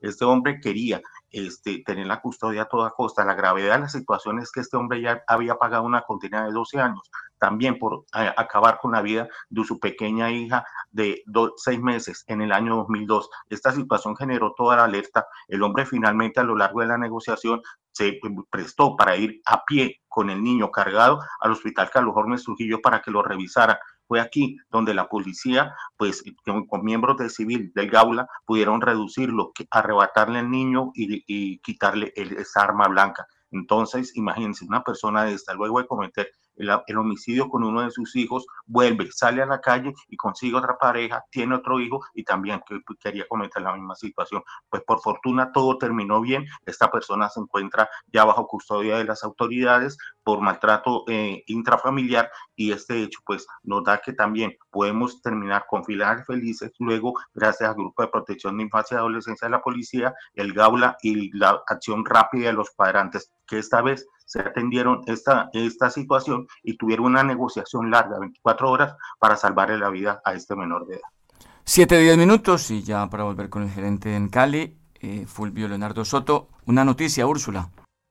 Gildardo, pues lo que es el comunicado y su estudio que presenta el Instituto de Estudios para la Paz, Indepaz, cuando habla del reciente informe sobre las cifras de violencia en el país en lo que va de este año, se especifican los departamentos más afectados por las situaciones de orden público y habla precisamente allí de qué es lo que ha pasado hasta el corte de, de septiembre. Cifras de violencia en Colombia que hablan de 65 masacres y 123 líderes asesinados este año en el país. Úrsula, gracias. 7, 11 minutos. Bueno, gerente, los usuarios de Encali le aportarán cuánta platica a La Guajira en el marco del decreto 1276 de julio de este año que declaró la emergencia económica para esa zona del país. De acuerdo a los a los a la facturación Gilardo que tenemos en la compañía serían 463 millones de pesos mensuales durante seis que meses. Salen de los estratos 4, 5 y 6. Eh, de los estratos 4, 5 y 6 y de lo que corresponde a la parte industrial y comercial. Digamos que estratos 4, 5 y 6 son 175 mil usuarios. Lo que es la categoría industrial y comercial son 57.510 usuarios entre todos estarían aportando eh, mil pesos mensuales entre los estratos 4, 5 y 6 y cinco mil pesos mensuales eh, lo que son comerciales industriales para un total de 463 millones de pesos mensuales. esa es la incidencia mensual en la factura? ¿Mil y cinco mil? Sí, eso es lo que va a quedar incorporado a partir de la facturación de este mes. Digamos que ya empezamos a hacer los ajustes correspondientes pues para honrar el compromiso obviamente del decreto 1276 que declara la emergencia eh, económica en el departamento de La Guajira. La gente siempre se queja de los precios de, de, los servicios públicos, muy especialmente de la energía. Eh, hay otros componentes que tienen que ver con el mercado, con la bolsa. Eh, finalmente en Cali pues es comercializa, no, es generador. ¿En qué está el tema de, de, los precios, de las tarifas de los servicios públicos en Cali? Pues digamos que está complejo, hay que digamos decirle a los caleños con franqueza el sector energético en Colombia ha venido, digamos, eh, disparado. Disparado, digamos un poco, eh, el tema se ha venido gestando porque precisamente hay fenómenos eh, naturales como el fenómeno del niño que ha venido afectando el abastecimiento energético del país. Y también se le suma a ello las nuevas políticas, digamos, del gobierno actual que por un lado busca precisamente reducir el valor del kilovatio de energía, por otro lado hay actores privados que han hecho grandes inversiones en el sector, eh, y que por supuesto eh, de una manera u otra, eso depende obviamente de quien haga el análisis, pero siendo objetivos, estabilizaron el sector durante 31 años.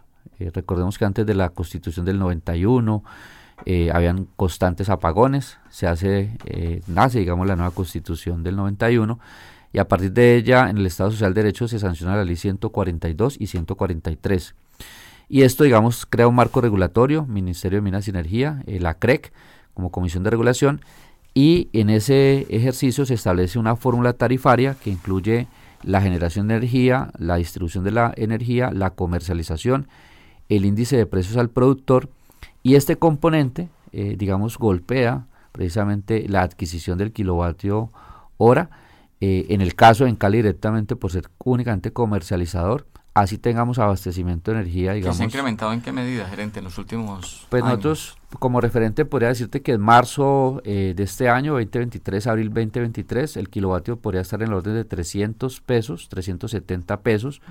Hoy estamos llevando a kilovatio hora el precio bolsa a más o menos 900 pesos.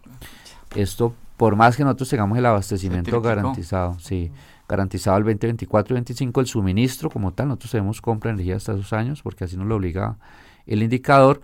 El precio como tal sí se ve reflejado en la factura de los servicios. Ahora, eh, recordemos que los estratos 1, 2 y 3 están subsidiados, 4, 5 y 6 son los que más se van a ver golpeados pues en este incremento de digamos de la tarifa. El gobierno hace el esfuerzo, establece una primera acción frente a la Comisión de Regulación, recordemos que el decreto finalmente no es posible que se implemente. eh, hace otra, digamos, eh, intervención ya con algunas situaciones más particulares. Lo cierto es que está buscando eh, de, todas formas reducir este, esta situación, los actores privados también con grandes inversiones. es una ecuación que no es fácil, ¿no? No es fácil para ninguna de las dos. Por las condiciones preestablecidas en el mercado. Así es. Y todos, pues, obviamente, tratando de salvaguardar sus intereses, pues estamos nosotros, digamos, ya lo hablamos del punto de vista del usuario, en la mitad. Y en Cali, pues honrando, por supuesto, lineamientos ya técnicos y normativos del Ministerio de Minas y Energía y la Comisión de Regulación. Pregunta de mis compañeros Francisco Calderón en Popayán. Sí, obviamente, eh, ahorita estamos, en, por ejemplo, aquí en Popayán en fuerte debate de, con, volver a pelear porque la empresa de, acueducto, por ejemplo, aquí en Popayán sea, continúe siendo pública y le están diciendo a los candidatos que están en campaña pues que siga siendo pública precisamente para adelantar los proyectos que usted anunció en, por parte en Cali, en la zona pacífica. Es, por eso sigue siendo rentable, sigue siendo socialmente importante de que una empresa como en Cali continúe siendo pública, siga siendo de los ciudadanos. Sí, yo creo que es importante para que la empresa se consolide. Eh, seguir siendo pública es un gran baluarte. En Cali, digamos, una empresa por 91 años, en el, en el momento de la década de los 90 que se desató, digamos, la ola, eh, digamos, del capitalismo, si se quiere, desde el punto de vista, digamos, de la teoría en la discusión, eh, grandes privatizaciones en Colombia, discusiones sobre qué era más eficiente, si el sector público o el sector privado.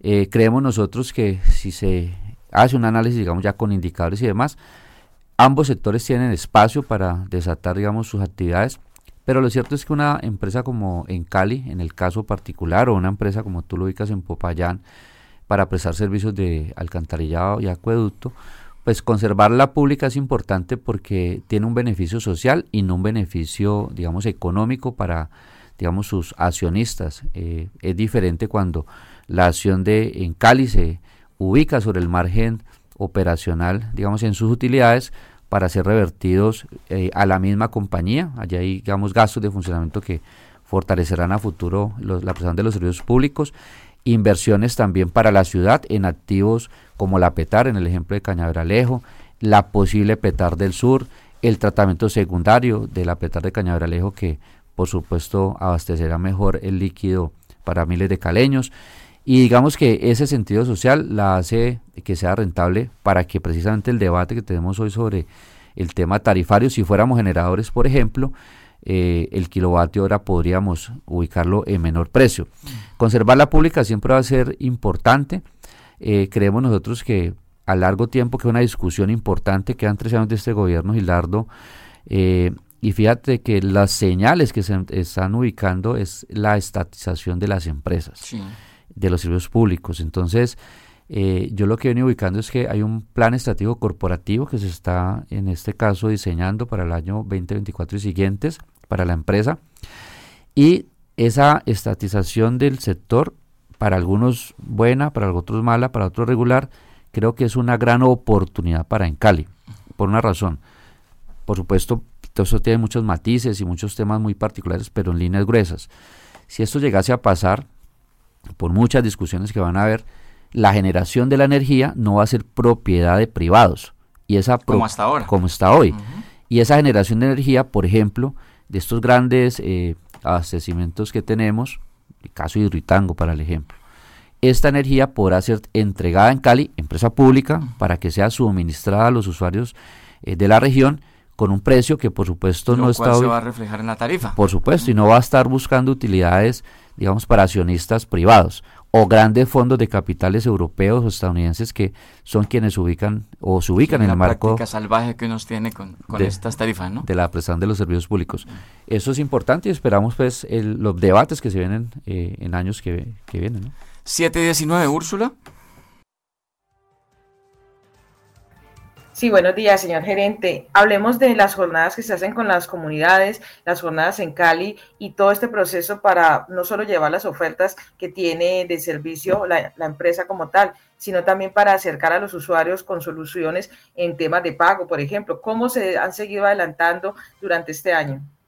Bueno, esas jornadas eh, iniciaron con En Cali más cerca de ti, en diferentes barrios y comunas de la ciudad, en la parte rural se han venido eh, adelantando, digamos ya, estas invitaciones muy, muy particulares en ciertos sectores donde pues desafortunadamente la cartera se ha incrementado, no porque la gente no quiera pagar, eso hay que ser claros. Creo que la economía a nivel global, nacional, regional y ahora local, pues desde la pandemia del COVID, el estallido en el año 2021. Fue significativamente golpeada. Muy golpeada. Eh, la, desafortunadamente la gente, y eso hay que decirlo con claridad, es muy juiciosa en el pago de los servicios públicos, pero pues cuando no se tiene, ¿qué se hace? Se asumen otras obligaciones. O se establece esa prioridad, ¿no? Exacto. O compro alimentos o pago servicios. O pago servicios, y pues primero la vida. Ahí lo que hemos ubicado, eh, Úrsula, es poder darle facilidades a los usuarios. Allí hay unas posibilidades de que ellos firmen acuerdos de pago, facilidades de pago, reduciendo algunos temas de intereses, revisando temas puntuales del suministro energético o del servicio de acueducto alcantarillado o de telecomunicaciones, en el marco también de que pueden haber diferencias técnicas, eh, el tema de las pérdidas de energía eh, técnicas o no técnicas, y entonces nos damos la oportunidad también de resolver esto a los caleños y se están desatando las jornadas con una muy buena asistencia por parte de a quienes se hace la invitación y por supuesto eh, pues se han venido honrando los compromisos de pago. Esperamos nosotros que sigamos adelantando estas jornadas y que los caleños pues sigan atendiéndolas. 7, 21 minutos. Bueno, gerente, pues le agradecemos mucho esta mañana estar con nosotros. Una pregunta aquí de un oyente que me, me, indaga por el tema del servicio de aseo, del cual dijo el alcalde eh, podría prestarlo el municipio en Cali. Bueno, gracias a ese oyente porque también nos das, eh, Gildardo, la oportunidad de ampliar el, tema. Mira, esto es importante, yo creo, incluso ayer estaba eh, por fuera de la, de la ciudad. Que hay que decirlo, está en manos de privados, ¿no? Hoy está en manos de privados, son cuatro operadores, son cuatro operadores que en el modelo financiero le reconocen a Ensirva en liquidación una variante que se llama la R o R por 33 mil millones de pesos mes perdón, año, y estos 33 mil millones pueden ser más. Digamos que ese es un reconocimiento que se hace por la explotación de las zonas. Digamos que esa es lo que está hoy. ¿Qué estamos buscando nosotros? Estos contratos, y así como te decía, ayer estaba un poco reflexionando temas, yo decía, voy a mandarle una carta al alcalde primero, ya me cansé de mandarle carta al superintendente de servicios públicos, en el entendido que había ya un plan de trabajo en el cual la Superintendencia de Servicios Públicos y hoy la gente liquidadora Adriana le entregaba al distrito de Cali, digamos, la posición contractual de esos cuatro contratos con los operadores y el distrito no lo entregaba a Encali como empresa prestadora de servicios públicos domiciliarios. ¿Al término de cuánto, de qué tiempo? Esa sesión debía haberse realizado entre junio y lo que va ocurrido del año. Ah, no ha pasado, se ha pasado por una razón y es que, y por eso la comunicación a hoy candidatos a la alcaldía, al señor alcalde y al presidente Gustavo Petro. Esos contratos, Gildardo, se vencen el 4 de febrero del 2024. Mm. Gildardo es alcalde de Cali el 1 de enero del 2024 y va a tener únicamente un mes y cuatro días para resolver. Hay que dejar el terreno eh, allanado. No, es una situación que tú no resuelves en un mes y cuatro días. Hay que definirla. Claro, hay que definirla con anticipación. ¿Qué estamos nosotros más o menos ubicando? Esos contratos ya van a tener una prórroga inicial. Y esa prórroga inicial, que fue por ocho años, tiene una circunstancia, es la vetustez de los vehículos, la vetustez del parque automotor. O sea, esos vehículos... No, no, se ha renovado. No se renuevan y si se llegase a hacer una prórroga, que pareciera que fuese así, por parte de la Superintendencia de Servicios, hoy la liquidadora, la gente liquidadora Adriana, por un año, dos años o tres años más, sin analizar las condiciones del servicio de aseo hoy, como lo están haciendo los operadores, eso va en detrimento de la ciudad y de los usuarios. Hemos estado, si se quiere, digamos el argor popular, carteando pues a la autoridad, a la superintendencia, colocando sobre aviso al señor alcalde, colocando sobre aviso a la autoridad nacional. No hemos logrado tener sino una respuesta en la cual nos dicen, mire, el compromiso de entregar efectivamente se mantiene, pero los tiempos y las acciones no se visualizan. Entonces es importante que esto lo conozca la ciudadanía, eh, Gildardo y ustedes como comunicadores, puedan darle mayor ampliación a esto porque es un debate interesante. Fíjate que eh, como anécdota... Y, que está un poco silenciado, ¿no? Está silenciado y como anécdota te cuento esto.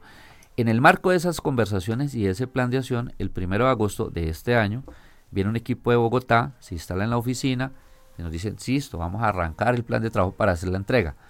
Ocho días, quince días después, el señor alcalde, con toda la razón, saca un Twitter en el que dice que el servicio de estos operadores es terrible, que es lo, eh, y además hay que reconocer... inconformidad. Hay inconformidad. Ha hecho más de 20 reuniones durante su mandato y no ha podido solucionar el tema. ¿Por qué? Porque la autoridad no la tiene el distrito de Cali, cabeza del alcalde, la tiene la superintendencia, porque en Silva está en liquidación. Mm, Entonces se perdió la autoridad ahí. Eh, planeación, que maneja todo lo que es el PEGIR, y los planes de, aseo de las zonas verdes y demás, tampoco ha podido.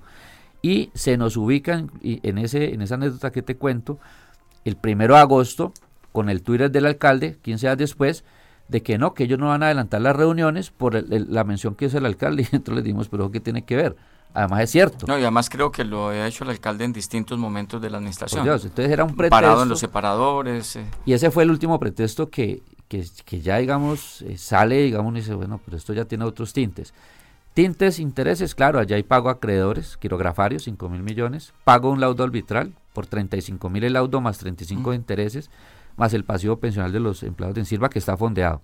Los números dan, la voluntad no se expresa y nosotros lo hemos dejado con las claridades para que luego pues el debate no sea ubicado en empresas públicas eh, en Cali como tal, sino que obviamente sea el gobierno nacional quien salga a dar claridades porque el gobierno nacional está buscando que esto se preste a través del tema público. Es un debate con el presidente Petro en Bogotá para recuperarlo en manos de, lo público y no de los privados.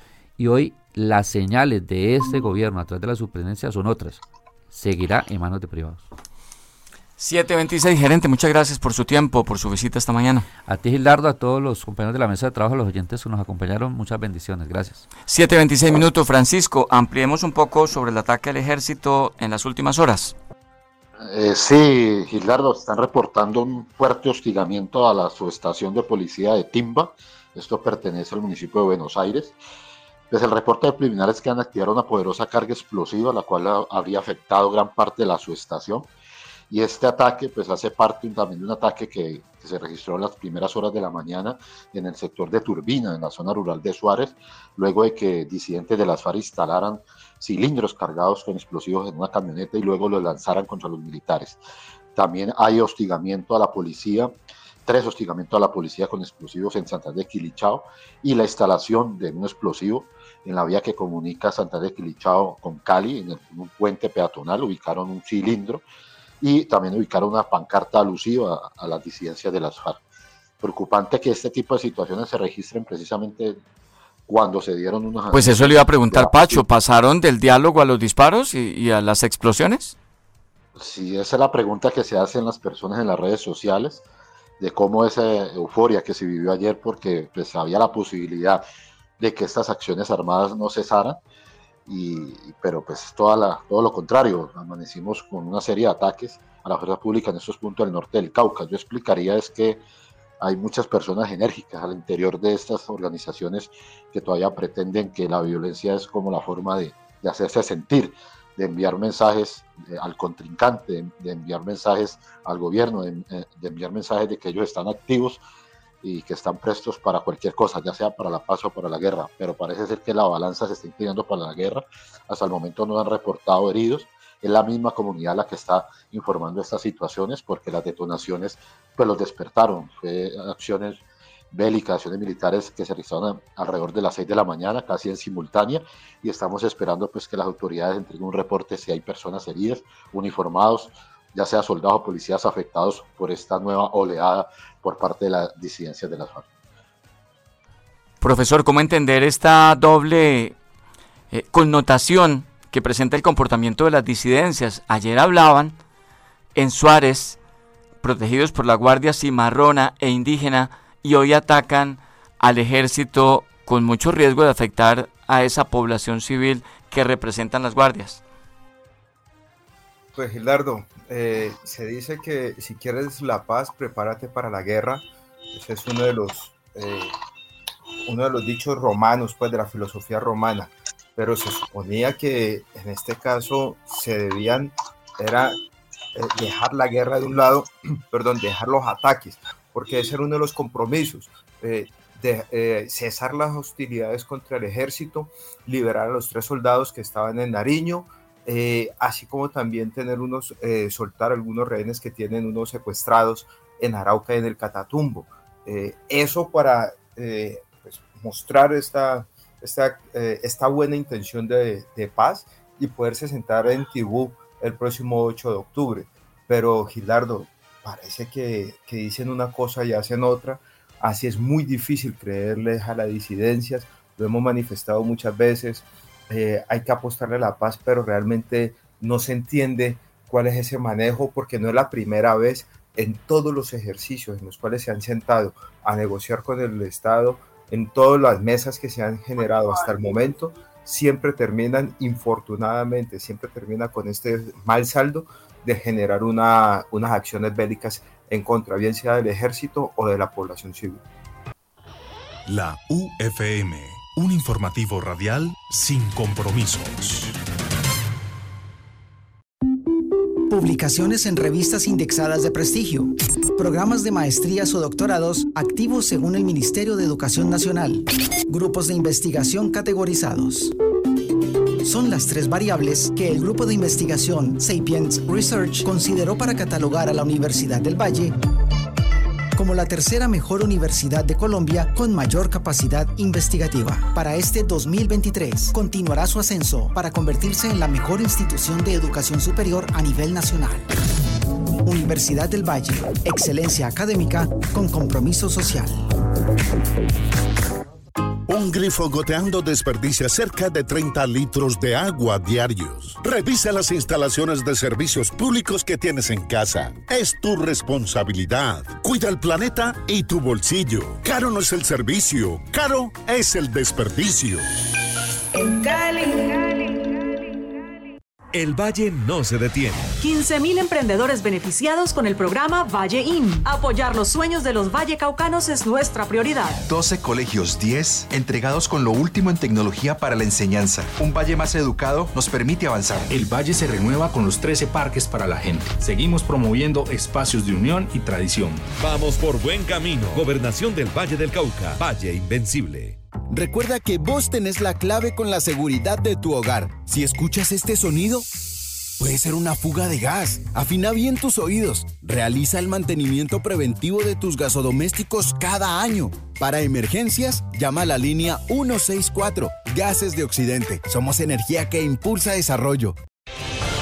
Valle del Cauca es el Valle de los Sueños, una región que alberga páramos y pacífico con 35 ecosistemas y más de 646 mil hectáreas de áreas protegidas. Para protegerla y adaptarnos al cambio climático, creamos la metodología Cambiar, compromiso ambiental, adaptación y resiliencia. 10 líneas estratégicas que ya tienen resultados reconocidos a nivel local, nacional e internacional. CBC, más cerca de la gente. Celebra amor y amistad sobre el cielo en Unicentro Cali. Acumula 100 mil pesos en compras. Registra tus facturas en el punto de información hasta el 24 de septiembre. Gana un viaje y un paseo en globo aerostático para dos personas por el Quindío. Por 50 mil pesos adicionales, comparte una experiencia inolvidable en el Unipicnic. Somos el agua que protegemos, los bosques que conservamos, el camino que une, el trabajo que educa, la familia que aprende. Somos fabricantes de papeles y empaques amigables con el medio ambiente, con certificación internacional FSC. Somos Smurfit Kappa. Abrimos el futuro. En Emcali promovemos el uso racional de los servicios. Desconecta electrodomésticos como licuadoras, computadores, hornos, microondas y luces que no estés utilizando. Estás ayudando al planeta y también a tu bolsillo. Caro no es el servicio, caro es el desperdicio. En Cali. Agéndate para vivir la octava FIL Cali, Feria Internacional del Libro de Cali 2023, del 12 al 22 de octubre en el Boulevard del Río, Nápoles, ciudad invitada de honor. Son más de 800 charlas con autores nacionales e internacionales a las que podrás asistir de manera gratuita. No te querrás perder este evento de ciudad que enorgullece a Cali. Llega a Cali el show más feliz del mundo.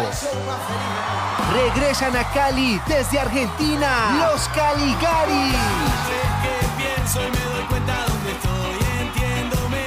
este 21 de septiembre en el Teatro Calima. Boletas en www.taki.com.co.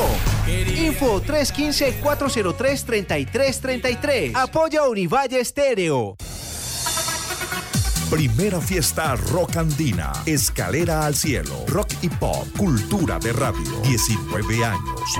Viernes 29 de septiembre, en Cali Music Hall, en el barrio Granada. Disfruta de nuestra integración anual con la quinta esencia musical, con una fusión de andino tropical y rock. Y Nebula, una de las más reconocidas cover band de la ciudad, con los mejores cantantes de rock y pop de Cali. Reservas al 316-417-3558.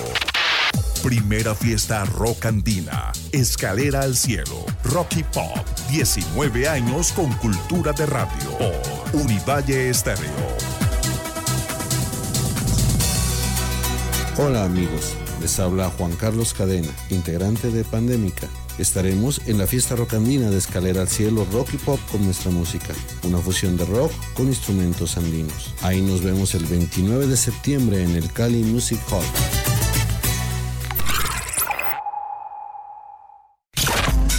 Descarga gratis nuestra aplicación para dispositivos móviles. Escucha todos los programas en tiempo real.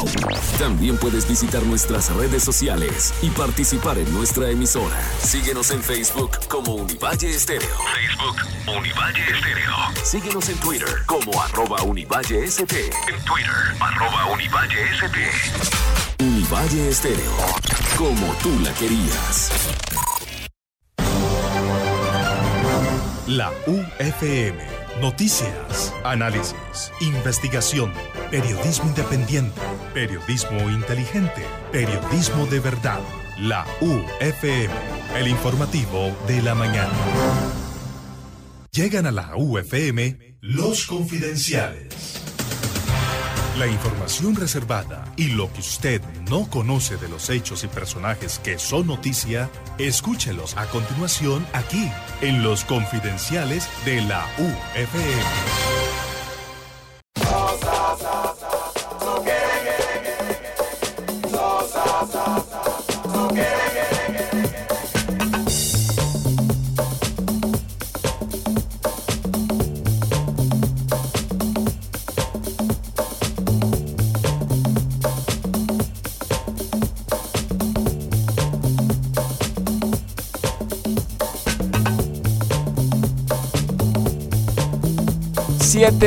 Siete minutos, varias encuestas esta mañana al orden del día, profesor, con resultados distintos.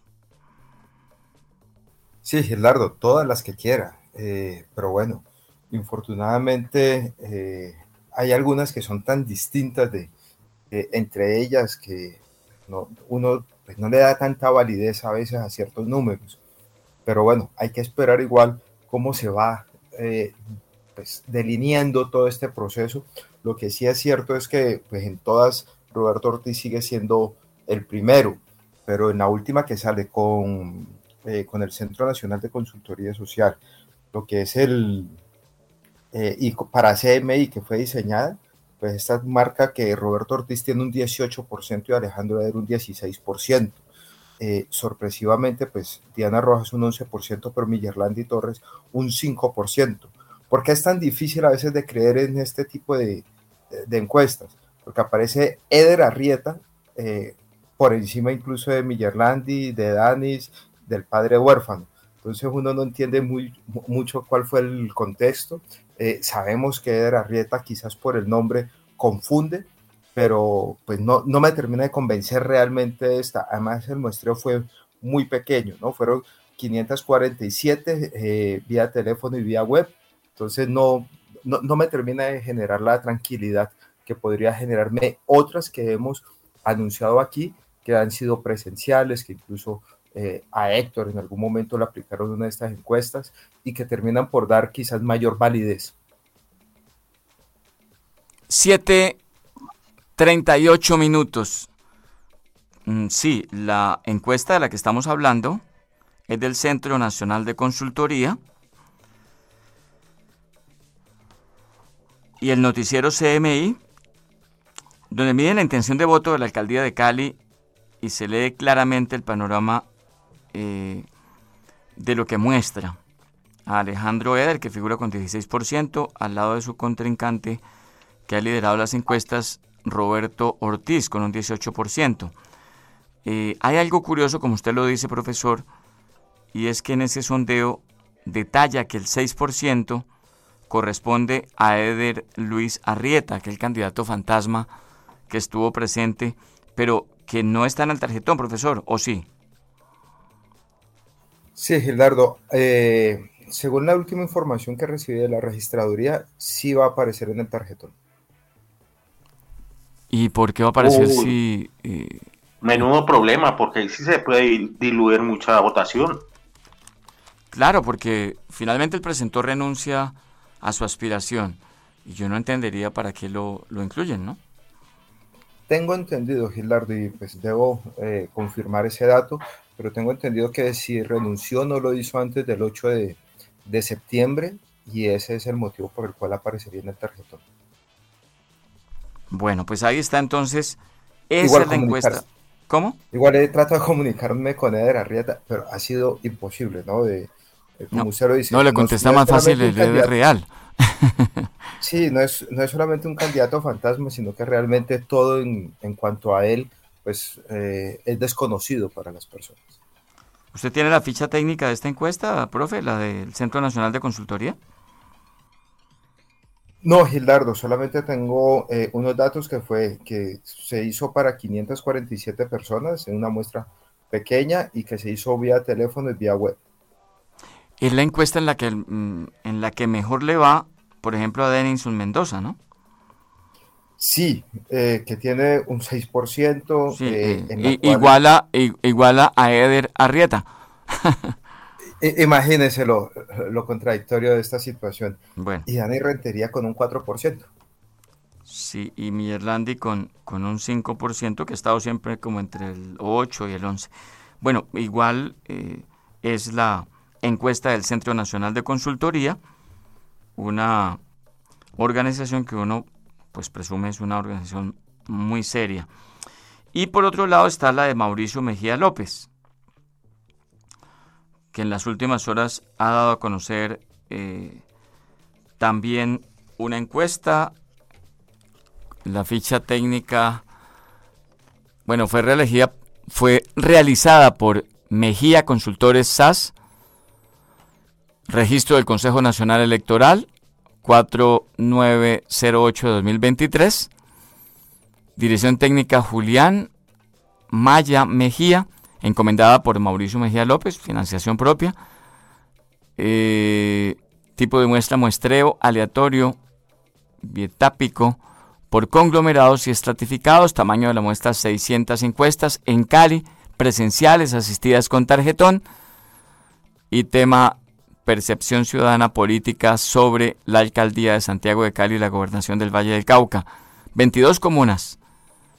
Esta encuesta obviamente entrega pues un resultado muy distinto en el que en esa Roberto Ortiz aparece con un 30%, 30 un poco más del 30%, y aparece eh, entonces eh, Alejandro Eder con 10, un 16%, eh, entonces las dos encuestas muestran distancia en sus resultados entre una y otra, profesor. Sí, Gilardo, y por eso las mencionamos todas, ¿no? Porque es importante que la gente pues entienda eh, de que hay distintas eh, encuestas, de que nosotros no pretendemos mostrar que hay mayor o menor ventaja, solamente leemos las encuestas. hay algunas a las que les podemos dar mayor credibilidad por algunas circunstancias muy particulares y por ejemplo es por la forma en la que se toma la muestra. Eh, Mire, eh, se muestra con un tarjetón es mucho más fácil porque en ocasiones pues, la mayoría de nosotros somos más visuales y apenas vemos el rostro decimos es por este. A veces ni siquiera sabemos por qué vamos a votar, pero vemos la imagen y ahí nos conectamos. Cuando es telefónicamente se nos presenta a veces esa dificultad y quizás por eso eh, Eder Arrieta aparece con una votación importante en, la encuesta de, que intención, hacer Sí, intención de voto en esta encuesta que ya hemos dado a conocer su ficha técnica realizada por Mauricio Mejía y su empresa. Roberto Ortiz, 32.44%. Alejandro Eder, 14.62%. Millerlandi Torres, 8.24%. Diana Rojas, 6.89%. Danis Rentería, 3.36%. Y de ahí para abajo, pues todos con un 0. algo por ciento. Ese grupo encabezado por el padre huérfano que marca 0.84%. Le siguen Wilson, Heriberto, Denison, Wilfredo. Y el voto en blanco, muy importante a tener en cuenta, 24.20%. En esta encuesta del Centro Nacional de Consultoría. Hay también una pregunta, un candidato por el cual jamás votarían, eh, con un resultado pues que, que también es importante. Hablan de Millerland, Alejandro, Roberto, Diana, Danis, en ese orden. Eh, intención de voto a la gobernación, pero esto es en Cali, porque la encuesta fue realizada en Cali y es muy interesante este, eh, estos guarismos. En Cali nada más. Dilian Francisca Toro, 31.45%. Seguida de Tulio Gómez, 24.27%. Para un tercer lugar muy lejos de Ferney Lozano, 2.74%. Y le siguen William Cruz, Oscar Gamboa, Santiago Castro, Luis Velázquez, eh, Orman García, todos ellos con menos de 2%. Gildardo. Sí. ¿Cómo se volteó de rápidamente eh, la intención eh, o la, esta intención, sí, de voto, porque todavía es intención, en Cali? Hace, pues hace un año largo eh, tuvimos una votación por el pacto histórico en Cámara y Senado muy importante y para presidencia fue total. Eh, y, y, pues ahorita los candidatos del pacto no aparecen ahí. Eso quiere decir que realmente más allá de que volcarse hacia una izquierda o una ideología, era un momento histórico, era un personaje que eh, recogía todo ese caudal electoral y que hoy por hoy pues las territoriales son completamente distintas, el, panorama es muy diferente y que las divisiones que se han presentado al interior del pacto histórico pues están generando este tipo de, situaciones. Bueno, pues eh, eh, también demuestra que la dinámica regional es distinta a la nacional y una cosa era eh, las fórmulas de lista cerrada para Cámara del pacto histórico con un Petro candidato presidente. Y otra cosa son las listas regionales con un presidente que ha perdido apoyo en, en, la opinión de los colombianos y que eh, pues el desgaste propio del gobierno también se va a reflejar. 7.46 minutos, Úrsula.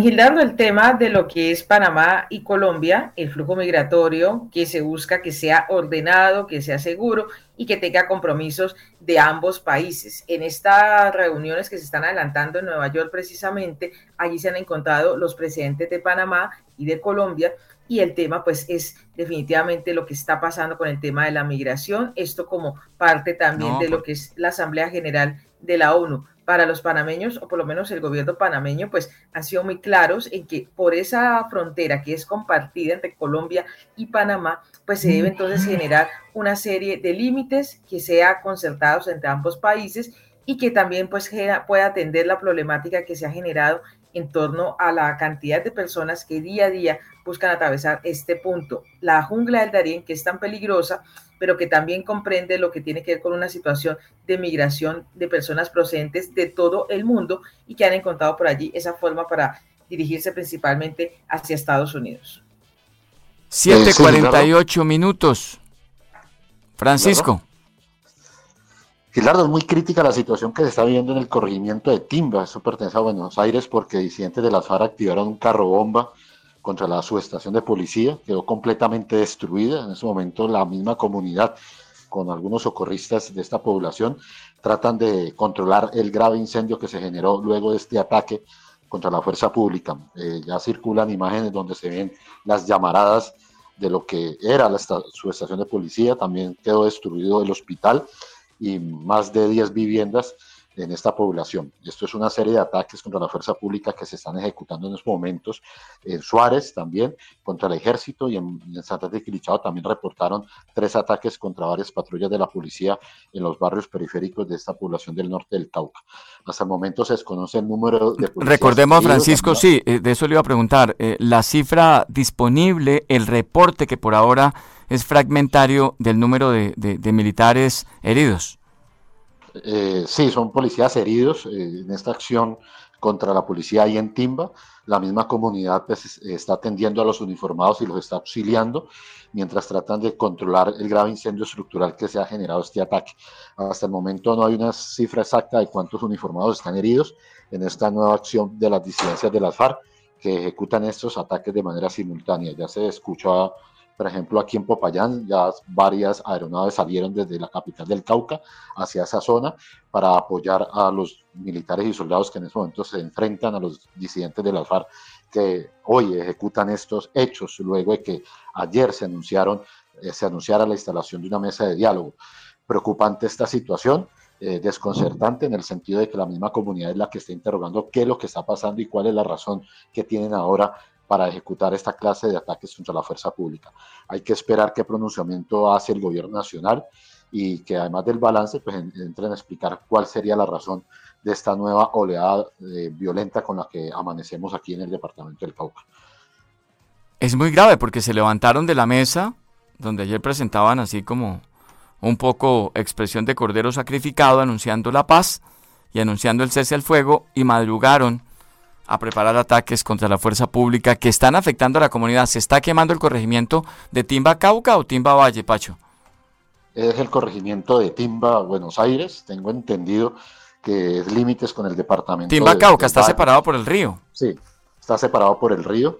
Ya circulan varias fotografías de cómo la comunidad ayuda a los mismos policías que están heridos luego de la fuerte detonación. El hospital también terminó destruido por esta acción eh, bélica por parte de las disidencias, varias, varias viviendas, y hay que esperar eh, pues, que las autoridades nos colaboren con un reporte como más exacto no, ante esta situación y, y, esperar a ver cómo transcurre este hecho y cuál será la respuesta del gobierno nacional precisamente luego de que se sentaran y dialogaron por varios días ahí en esa parte del norte del Cauca. No, no, Gildardo, las eh, imágenes que estoy incluso les estoy compartiendo para que puedan ser subidas a nuestras plataformas este, son impresionantes, impactantes. Ver a la gente angustiada, corriendo de un lado a otro, tratando de socorrer, ayudar a los policías, salvar un poco que se puede de la población. La verdad, las imágenes son bastante impactantes, Gildardo una situación bastante angustiante y que hace rato, de verdad, no íbamos en este suroccidente del país. Y arrancamos con una escalada terrorista, pues lo que estábamos anotando esta madrugada, 3 y 36, en el, en el barrio del Rodeo, allí en Jamundí, un, un, atentado con granada al, al CAI de la policía, pues porque por fortuna en esta ocasión no dejó personas eh, heridas. Sí, Gildardo, y también alertar a las personas que viajan a Popayán y a Santa Fe Gilichao, pues que eviten hacerlo, porque en esos momentos hay un cilindro eh, ubicado debajo de un puente peatonal a la altura de la vereda San Rafael, de la vía que comunica Santander y Cali. Entonces, por seguridad, pues decirle a la gente pues, que se espere un momento mientras que la fuerza pública logra llegar a esta zona y verificar qué contiene ese cilindro.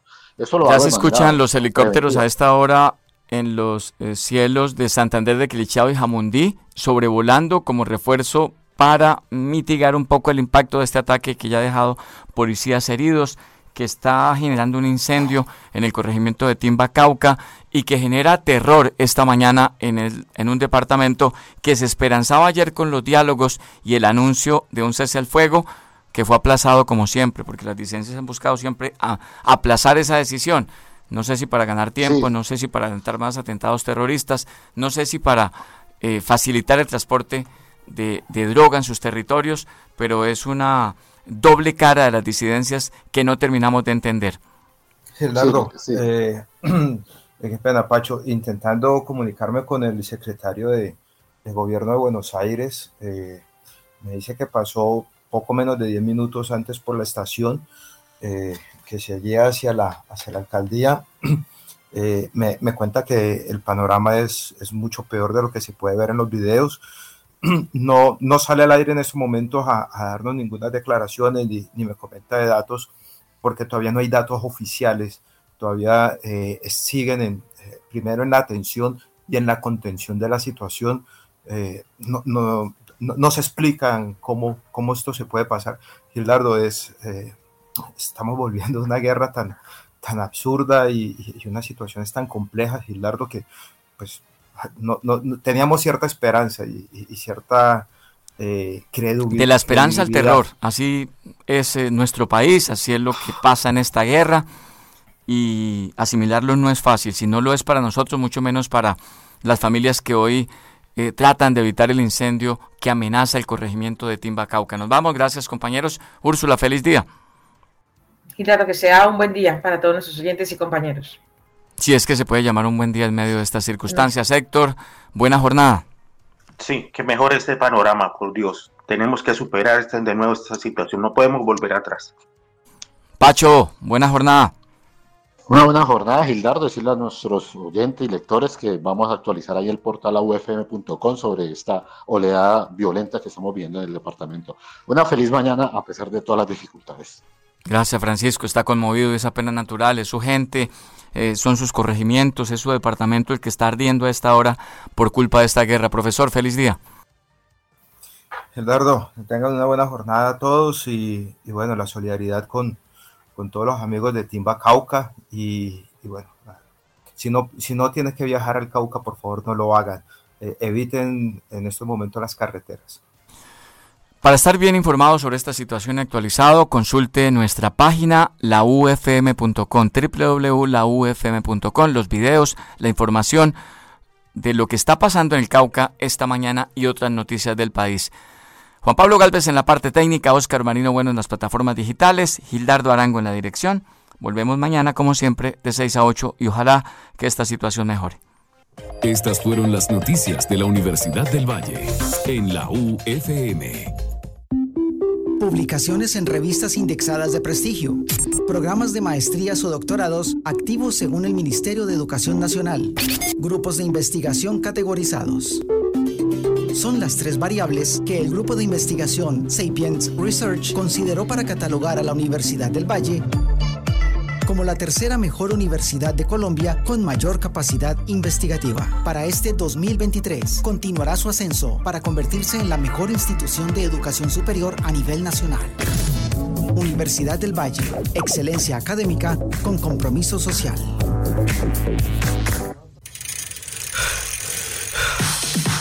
Ya viene el evento de ciclismo